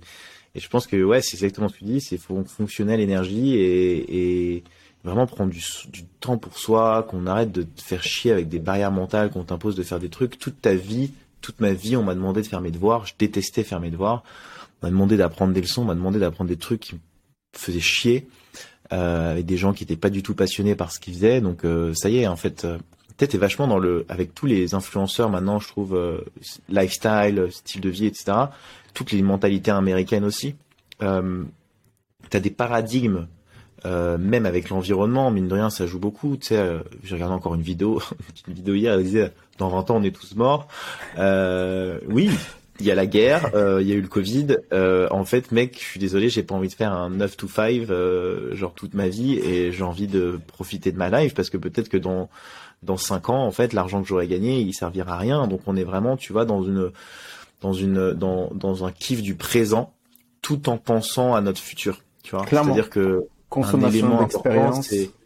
Ouais, c'est qu'en fait, moi, je crois beaucoup à la projection entre guillemets, même si c'est un peu chelou de dire ça, mais toutes les personnes que j'ai rencontrées m'ont tous dit la même chose. Ils m'ont dit, moi, je savais où j'allais être dans 10 ans, tu vois.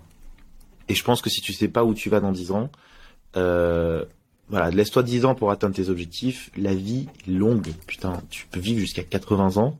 Euh, ne serait-ce que si tu as 40 ans de, tu vois, 40, 50 ans de, où t'as kiffé ta life, enfin, tu vois, c'est, un peu l'histoire de Maxime Barbier, le fondateur de Minute Buzz, lui qui est parti d'ailleurs totalement mindfuck sur, cette, sur, sur ce truc, mais lui, il veut vraiment kiffer euh, tous les jours de sa vie, euh, il veut profiter à 100%.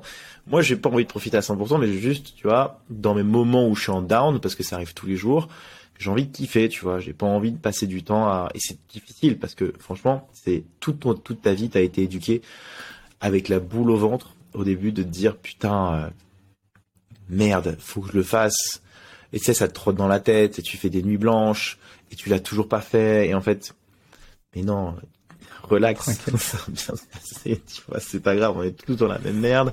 Euh, tu vois, l'URSSAF, on est tous en retard.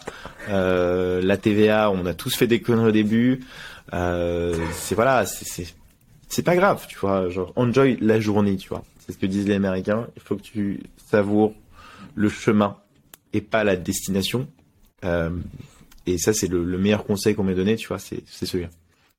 Clairement, c'est, enfin, tu résumes euh, totalement, euh, totalement l'état d'esprit dans lequel je suis. C'est pas pour rien que je suis parti voyager pendant un an, euh, faire le tour du monde, que j'ai vécu trois ans à Mayotte, que en fait se nourrir de ces expériences-là aussi, c'est comme ça que ça. On, parlait de créativité au début, on va pas, pas revenir dessus, mais c'est vrai que ça nourrit aussi cette créativité, tous ces nouveaux inputs qui arrivent. Ça nourrit l'humain aussi. Que ouais, aussi clairement. Ça nourrit l'humain, l'empathie que tu as sur les sur les autres. Tu vois, je reviens d'Égypte, pareil, je vois que les mecs, c'est, enfin, j'avais fait un post, j'avais fait un bad buzz sur ça, mais en fait, je suis désolé, mais quand je reviens d'Égypte euh, je suis hyper grateful d'être en France, tu vois. Ouais. euh, J'avais bien aimé ce poste. Euh, non mais bah, non mais c'est vrai. En fait, bah oui. Mais je suis désolé, mais moi je suis allé au Brésil, des mecs qui dorment dans la rue avec des enfants. Euh, je vois les mecs qui sont sales, ils ont pas, de, ils ont des dents, euh, c'est catastrophique, ils sont au milieu du désert. Enfin, ouais, en fait, je reviens là, je suis content, tu vois. C'est pas du tout méchant et ça me, juste, ça me fait prendre conscience que moi, mon existence n'est pas celle de tout le monde, tu vois, dans la pauvreté comme dans la richesse, tu vois. En vrai, mm. il y a des gens que je connais euh, qui sont aux États-Unis. Aux États-Unis, euh, tu fais beaucoup plus d'argent qu'en France. Le marché français, il est minuscule. Aux États-Unis, tu lances un business, tu peux gagner des 1 million, 3 millions par semaine, tu vois. Et oui, ça existe. Mais les gens te diront que ça n'existe pas. Donc il faut, tu sais, pour moi, il y a, y a, une phrase que, que j'ai dite justement après ce bad buzz. Euh, euh, et que je, que qui, qui m'a en fait j'ai réfléchi tu vois pendant toute la nuit parce que ça m'a vraiment affecté émotionnellement euh, j'ai dit en fait l'intelligence pour moi hein, l'intelligence c'est résister à ses croyances tu penses que c'est pas possible de faire un million bah écoute-moi je vais t'expliquer que ça l'est tu vois tu penses que c'est pas possible de monter un business bah écoute-moi je vais t'expliquer que ça l'est euh, tu penses que la vie elle est simple? Bah écoute-moi, je vais t'expliquer que la vie elle est pas si simple. Tu penses que t'es pas privilégié, bah je vais t'expliquer qu'en fait t'es pas privilégié, tu vois. Et, euh, et en fait, quand t'es toujours dans ce raisonnement-là, de se dire ah mais en fait putain il a raison. Et je trouve que les haters sur LinkedIn, je pense que ce sont pas des gens intelligents, justement pour la simple cette, cette simple bonne raison-là, c'est qu'en fait moi quand j'ai posté ce truc-là sur LinkedIn, c'était pas du tout. Et qui peut croire ça En fait que je vais me je vais me je vais utiliser la pauvreté des gens tu vois, ils m'ont pris vraiment pour le Thanos de, de, LinkedIn. Mais vous êtes des grands malades. À quel moment je vais me nourrir du malheur des autres pour aller bien dans mon business? Genre, j'ai juste dit que de voyager et de sortir de ces zones de confort, parfois, effectivement, ça te permettait d'avoir d'être plus humble dans ce que tu faisais et de te rapprocher de ce qui est le plus essentiel pour ta vie à toi, tu vois. C'est juste ce que je voulais dire et je pense que c'est pas du tout un crime de dire ça. Mais et tu vois, ils sont dans leur prisme à eux et, et ça, c'est aussi un sujet qu'on n'a pas abordé, mais les haters, tu vois, quand tu vas créer du contenu, c'est, c'est, c'est, c'est, parfois ça te touche énormément. Ils sont dans dire, quel est, quel est l'impact, quel est l'impact un peu vraiment des, des haters sur toi? Est-ce que déjà tu en as beaucoup? Est-ce que tu les as sur toutes les plateformes? Et est-ce que c'est même le même style d'haters ou pas entre les différentes plateformes? Moi, je t'avoue que je débute seulement, donc pour l'instant, j'ai pas trop d'haters. Euh, ça va venir, mais euh... LinkedIn, euh, c'est tous la même. Pour moi, c'est tous la même euh, typologie de gens. Euh, c'est des gens qui te prennent pour des mythos, qui te disent que euh, soit des gens frustrés. Tu vois, par exemple, typiquement hier, j'ai écrit un message d'un mec. Tu vois, genre j'ai la chance vraiment d'être invité dans des événements avec des gens vraiment intéressants, riches, successful, tout ce que tu veux. Euh, et je suis convaincu qu'il y a plein de choses que tu vois quand le mec me dit je gagne un million par semaine, je dis waouh, ok. En fait, moi je connaissais des gens qui gagnent déjà 300 000 euros par mois, c'est énorme. Donc là, en fait, t'es en train de me dire que mon pote que je mettais là, il est là par rapport à ce, que tu fais. Donc forcément, moi je vais poser des milliards de questions à ce mec, tu vois. Genre, euh, je dis mais qui tu es, qu'est-ce que tu fais, comment t'es arrivé là, etc. Machin. Euh, et il y a des gens qui vont, tu vois, qui vont, qui vont entendre. Et c'est les haters. Pour moi, c'est comme ça que je les vois. S'ils avaient été à ma place, le mec lui avait dit je fais un million par semaine, il fait ah ok. Et dans leur tête, c'est c'est un mytho. C'est menteur, ouais, c'est ça. Mais je pense que c'est une, une, dynamique très euh, très différente et tu l'as tu l'as un peu abordé tout à l'heure entre l'entrepreneur, le mindset entrepreneurial et euh, et autres qui est de justement tu te dis mais oui euh, ok super cette personne a cet achievement comment je fais pour euh, pour l'atteindre en fait? Comment il a fait? Et ça m'intéresse et j'ai envie d'apprendre. Alors que l'autre il va se mettre en défense parce que ça rentre pas dans ses dans comment dire dans dans ses croyances et de se dire ah non ça c'est pas possible parce que moi actuellement je peux pas le faire. Et donc s'il fait quelque chose qui est différent de ce que je fais actuellement dans ma vie eh ben c'est que c'est un menteur. Exactement. Résister à ses croyances c'est ce que je te dis. C'est exactement ça. mais après je pense enfin faut pas non plus euh, je pense que les entre la majorité des entrepreneurs effectivement sont comme ça euh, mais je pense aussi il y a beaucoup de gens euh, salariés genre qui sont tu vois qui sont qui ont cet état d'esprit là et qui s'intéressent de dingue. Et tu vois, quand tu les mets dans une boîte, c'est souvent bah, c'est des hauts potentiels intellectuels pour moi. C'est un peu ça, tu vois, c'est des éponges. J'ai bossé avec des gens comme ça et ça se voit tout de suite. Et d'ailleurs, je voulais faire un post dessus parce que je trouve que c'est important de savoir que tu bosses avec des gens comme ça. C'est un peu dangereux aussi, hein. c'est ce que je te disais, c'est que forcément les influenceurs que tu connais sont des hauts potentiels, hein, c'est évident.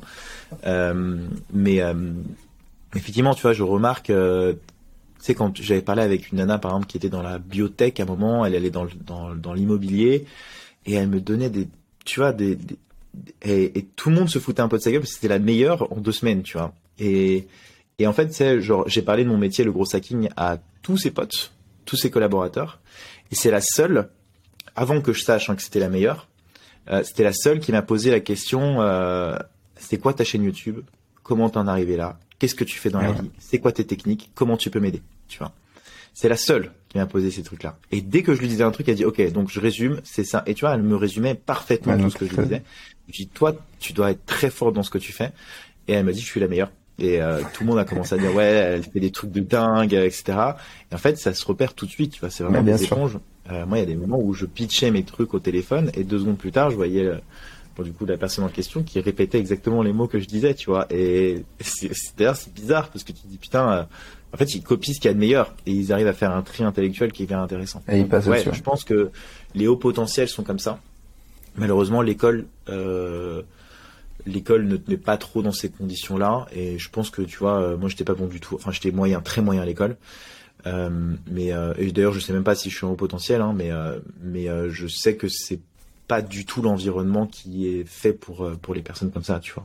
Donc euh, donc voilà, en tout cas, euh, ouais, je voulais pas, euh, mais tu vois, c'est vrai que je voulais pas forcément distinguer salarié et entrepreneuriat. Je te prends l'exemple tout bête hein, de, de, de ma compagne qui est elle dans le social. Elle, elle travaille que dans des associations. Ben en fait, en, un an, elle a multiplié l'équipe par deux, elle a multiplié le CA par deux, et pourtant, elle est salariée et elle, le, le, le business l'intéresse pas du tout. Mais euh, il y a ce côté, comme tu dis, d'aller chercher, ok, qu'est-ce qui marche, comment ça marche, et comment le faire fonctionner. Et d'ailleurs, c'est une question que je voulais te poser euh, parce qu'on parle beaucoup de. Moi, c'est un sujet qui m'intéresse vraiment dans le multipreneuriat. C'est un peu aussi cette gestion euh, vie vie privée, vie perso euh, que, que je, je sépare en fait en trois temps. Je parle de, de vie perso, vie euh, familiale et euh, vie professionnelle.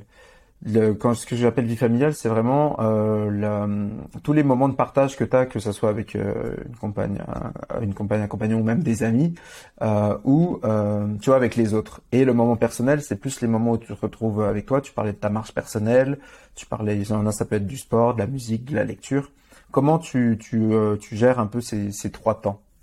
Est-ce que tu vois déjà ces trois temps, toi? Euh... C'est une bonne question. Moi, euh, mon boulot fait un peu partie de ma vie personnelle, mais du coup, comme je te l'ai dit, j'ai le dessus sur mon boulot. Tu vois, c'est-à-dire quand un truc me fait chier, je le fais pas. Même quand il y a un client, euh, même si c'est 5 000, 10 000 euros, j'en ai m'en fous en fait. Vraiment, l'argent n'a pas, euh, tu vois, je suis pas un requin et je suis pas, j'ai pas envie de, je m'en fous. Si un truc qui me fait chier, je le fais pas. Donc forcément, ma vie personnelle est largement au-dessus que ma vie perso.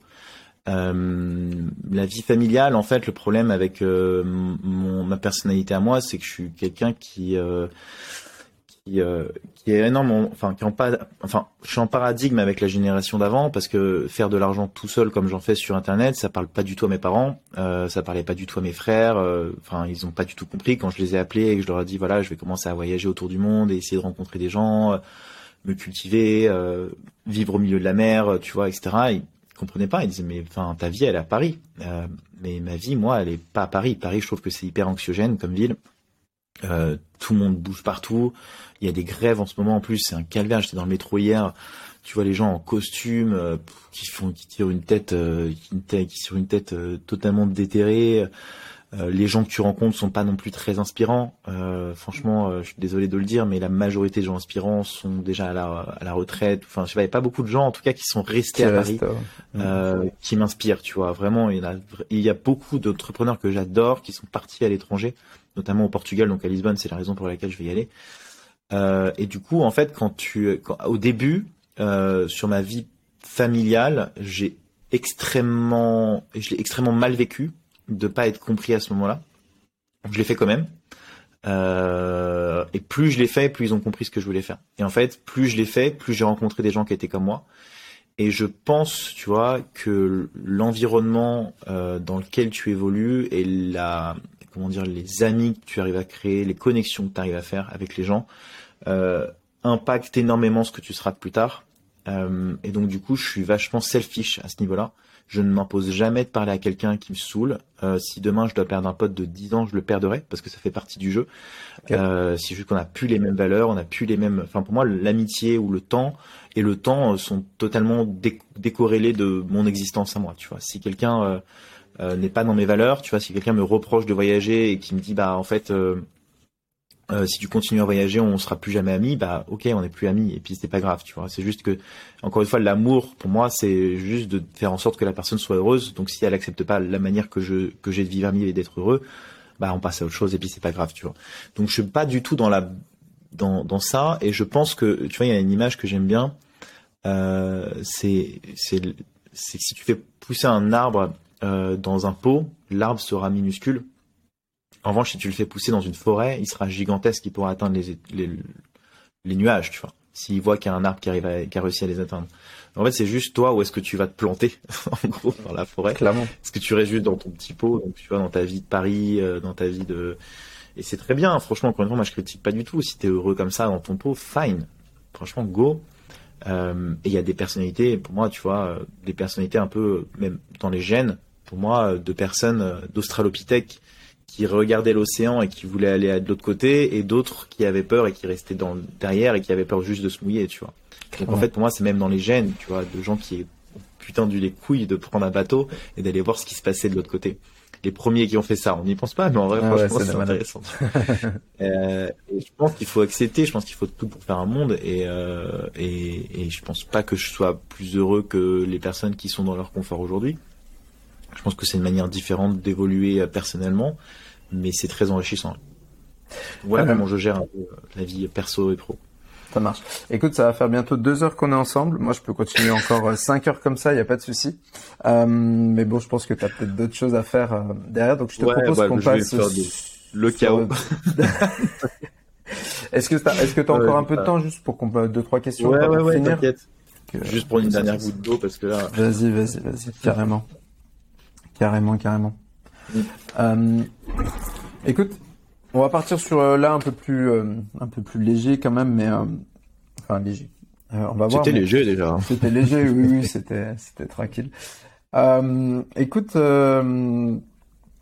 si on pouvait se rappeler de toi pour une seule chose, ça serait quoi? Euh pense que entre euh, entre ce que je suis maintenant et ce que j'ai été avant, euh, je pense que c'est ça qui a vraiment changé, c'est la personnalité que je suis devenu. Je suis toujours la même personne, mais en ce que j'ai été avant, euh, ce que je suis aujourd'hui, c'est la confiance qui est arrivée, tu vois. Et et je, je je sais qu'il y a des amis, tu vois, qui sont choqués par le l'avant et l'après, même s'ils savaient qu'au fond j'étais toujours un peu comme ça, mais ils sont vraiment choqués par voir la progression. Euh, euh, qu'il est possible de faire humainement et même professionnellement et personnellement parce que je pense que j'étais quelqu'un euh, de fondamentalement très endormi. J'étais un peu une rose, euh, tu vois, qui n'avait jamais poussé.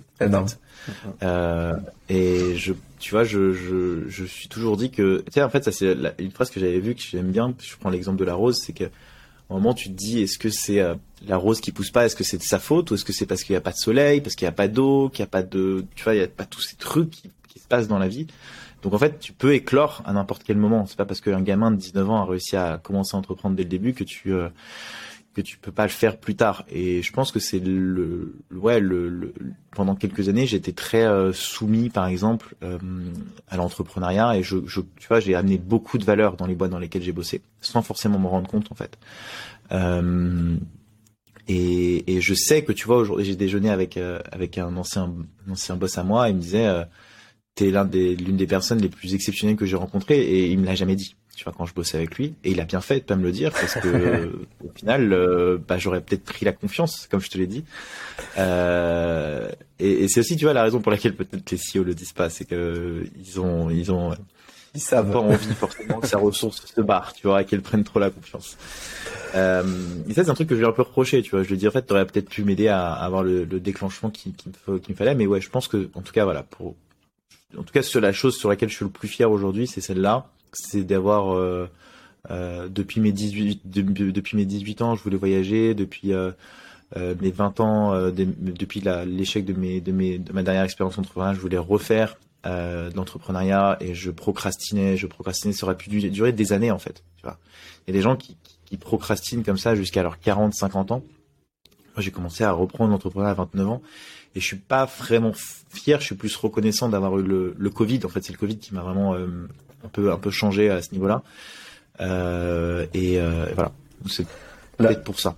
de se dire qu'un mec endormi peut arriver, euh, tu vois. Ok, ok, ok. Est-ce que, enfin justement, tu viens de parler d'échecs, ça, ça m'intéresse. Le, le plus gros échec que tu as eu et, justement ce que tu en as appris, c'était quoi?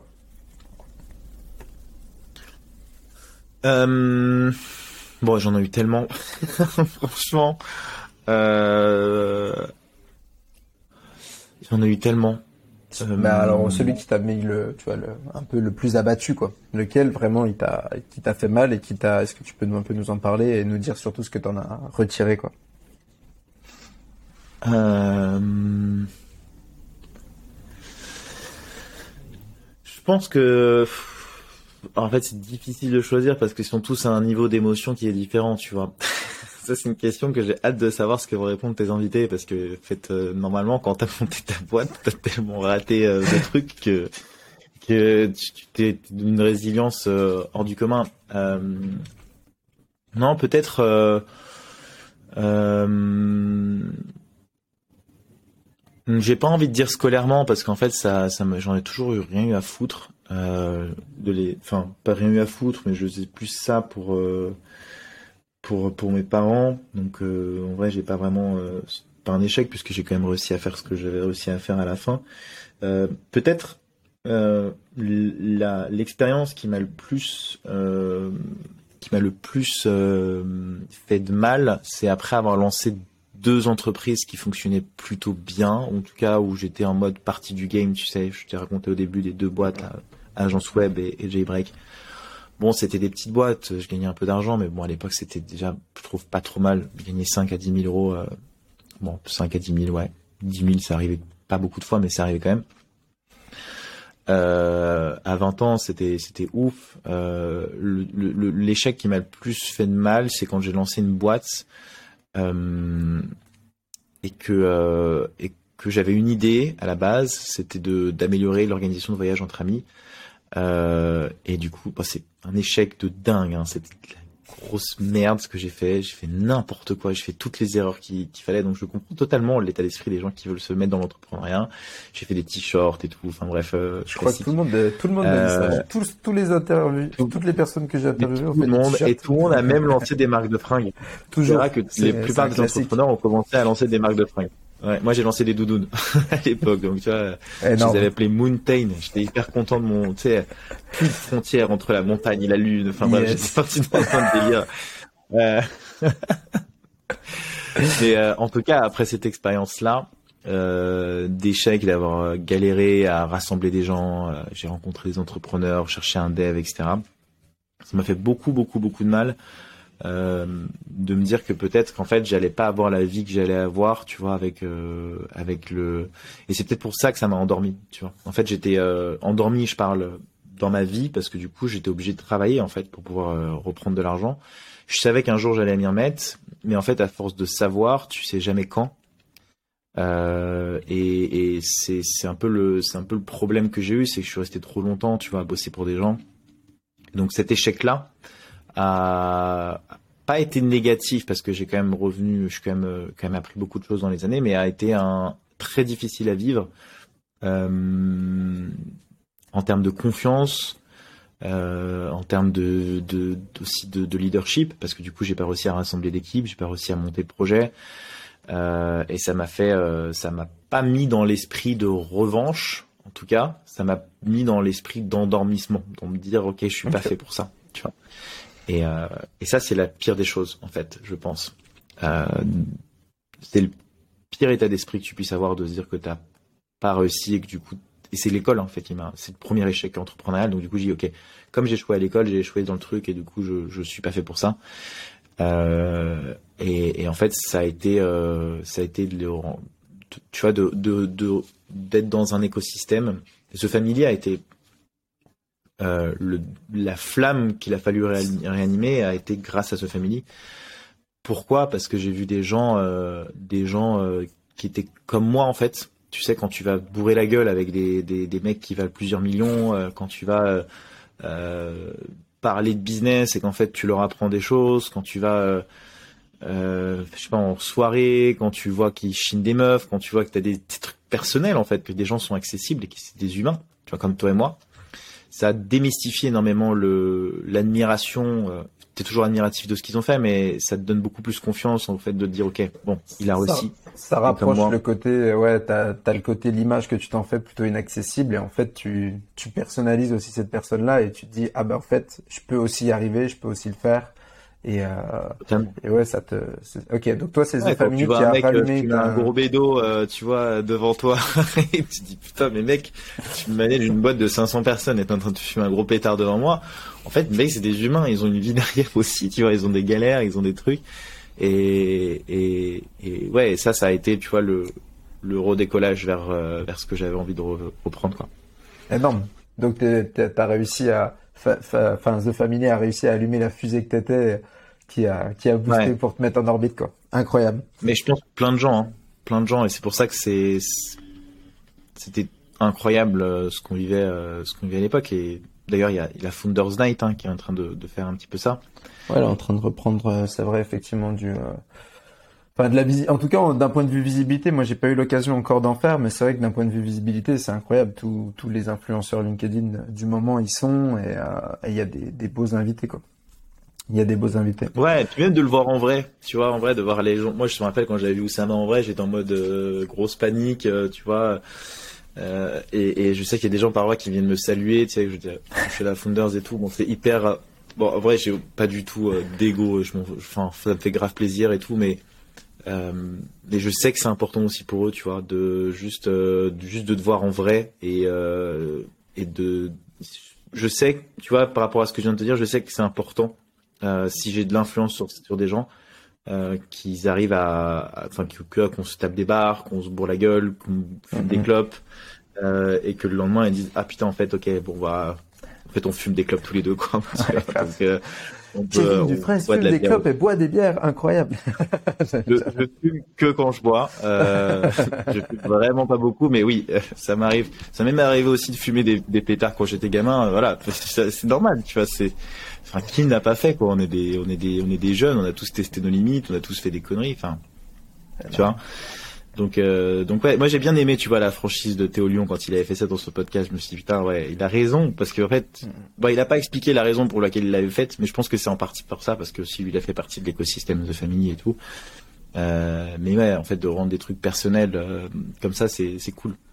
Ouais, ça rend ça rend accessible. Euh, pour l'instant, je t'avoue pareil, hein, Théo Lyon, je l'ai jamais rencontré, mais mais euh, du fait, c'est aussi ce qu'on disait tout au début le fait de, de, voir partout la personne, tu as presque l'impression euh, que c'est ton pote alors que, que tu jamais échangé. Et, et c'est important, comme tu dis, de, de pouvoir réussir aussi à, à te connecter avec ces personnes et dans des moments physiques, ouais, ça, ça change tout. D'ailleurs, j'en profite pour te dire que je serai à Lisbonne euh, au Nouvel An.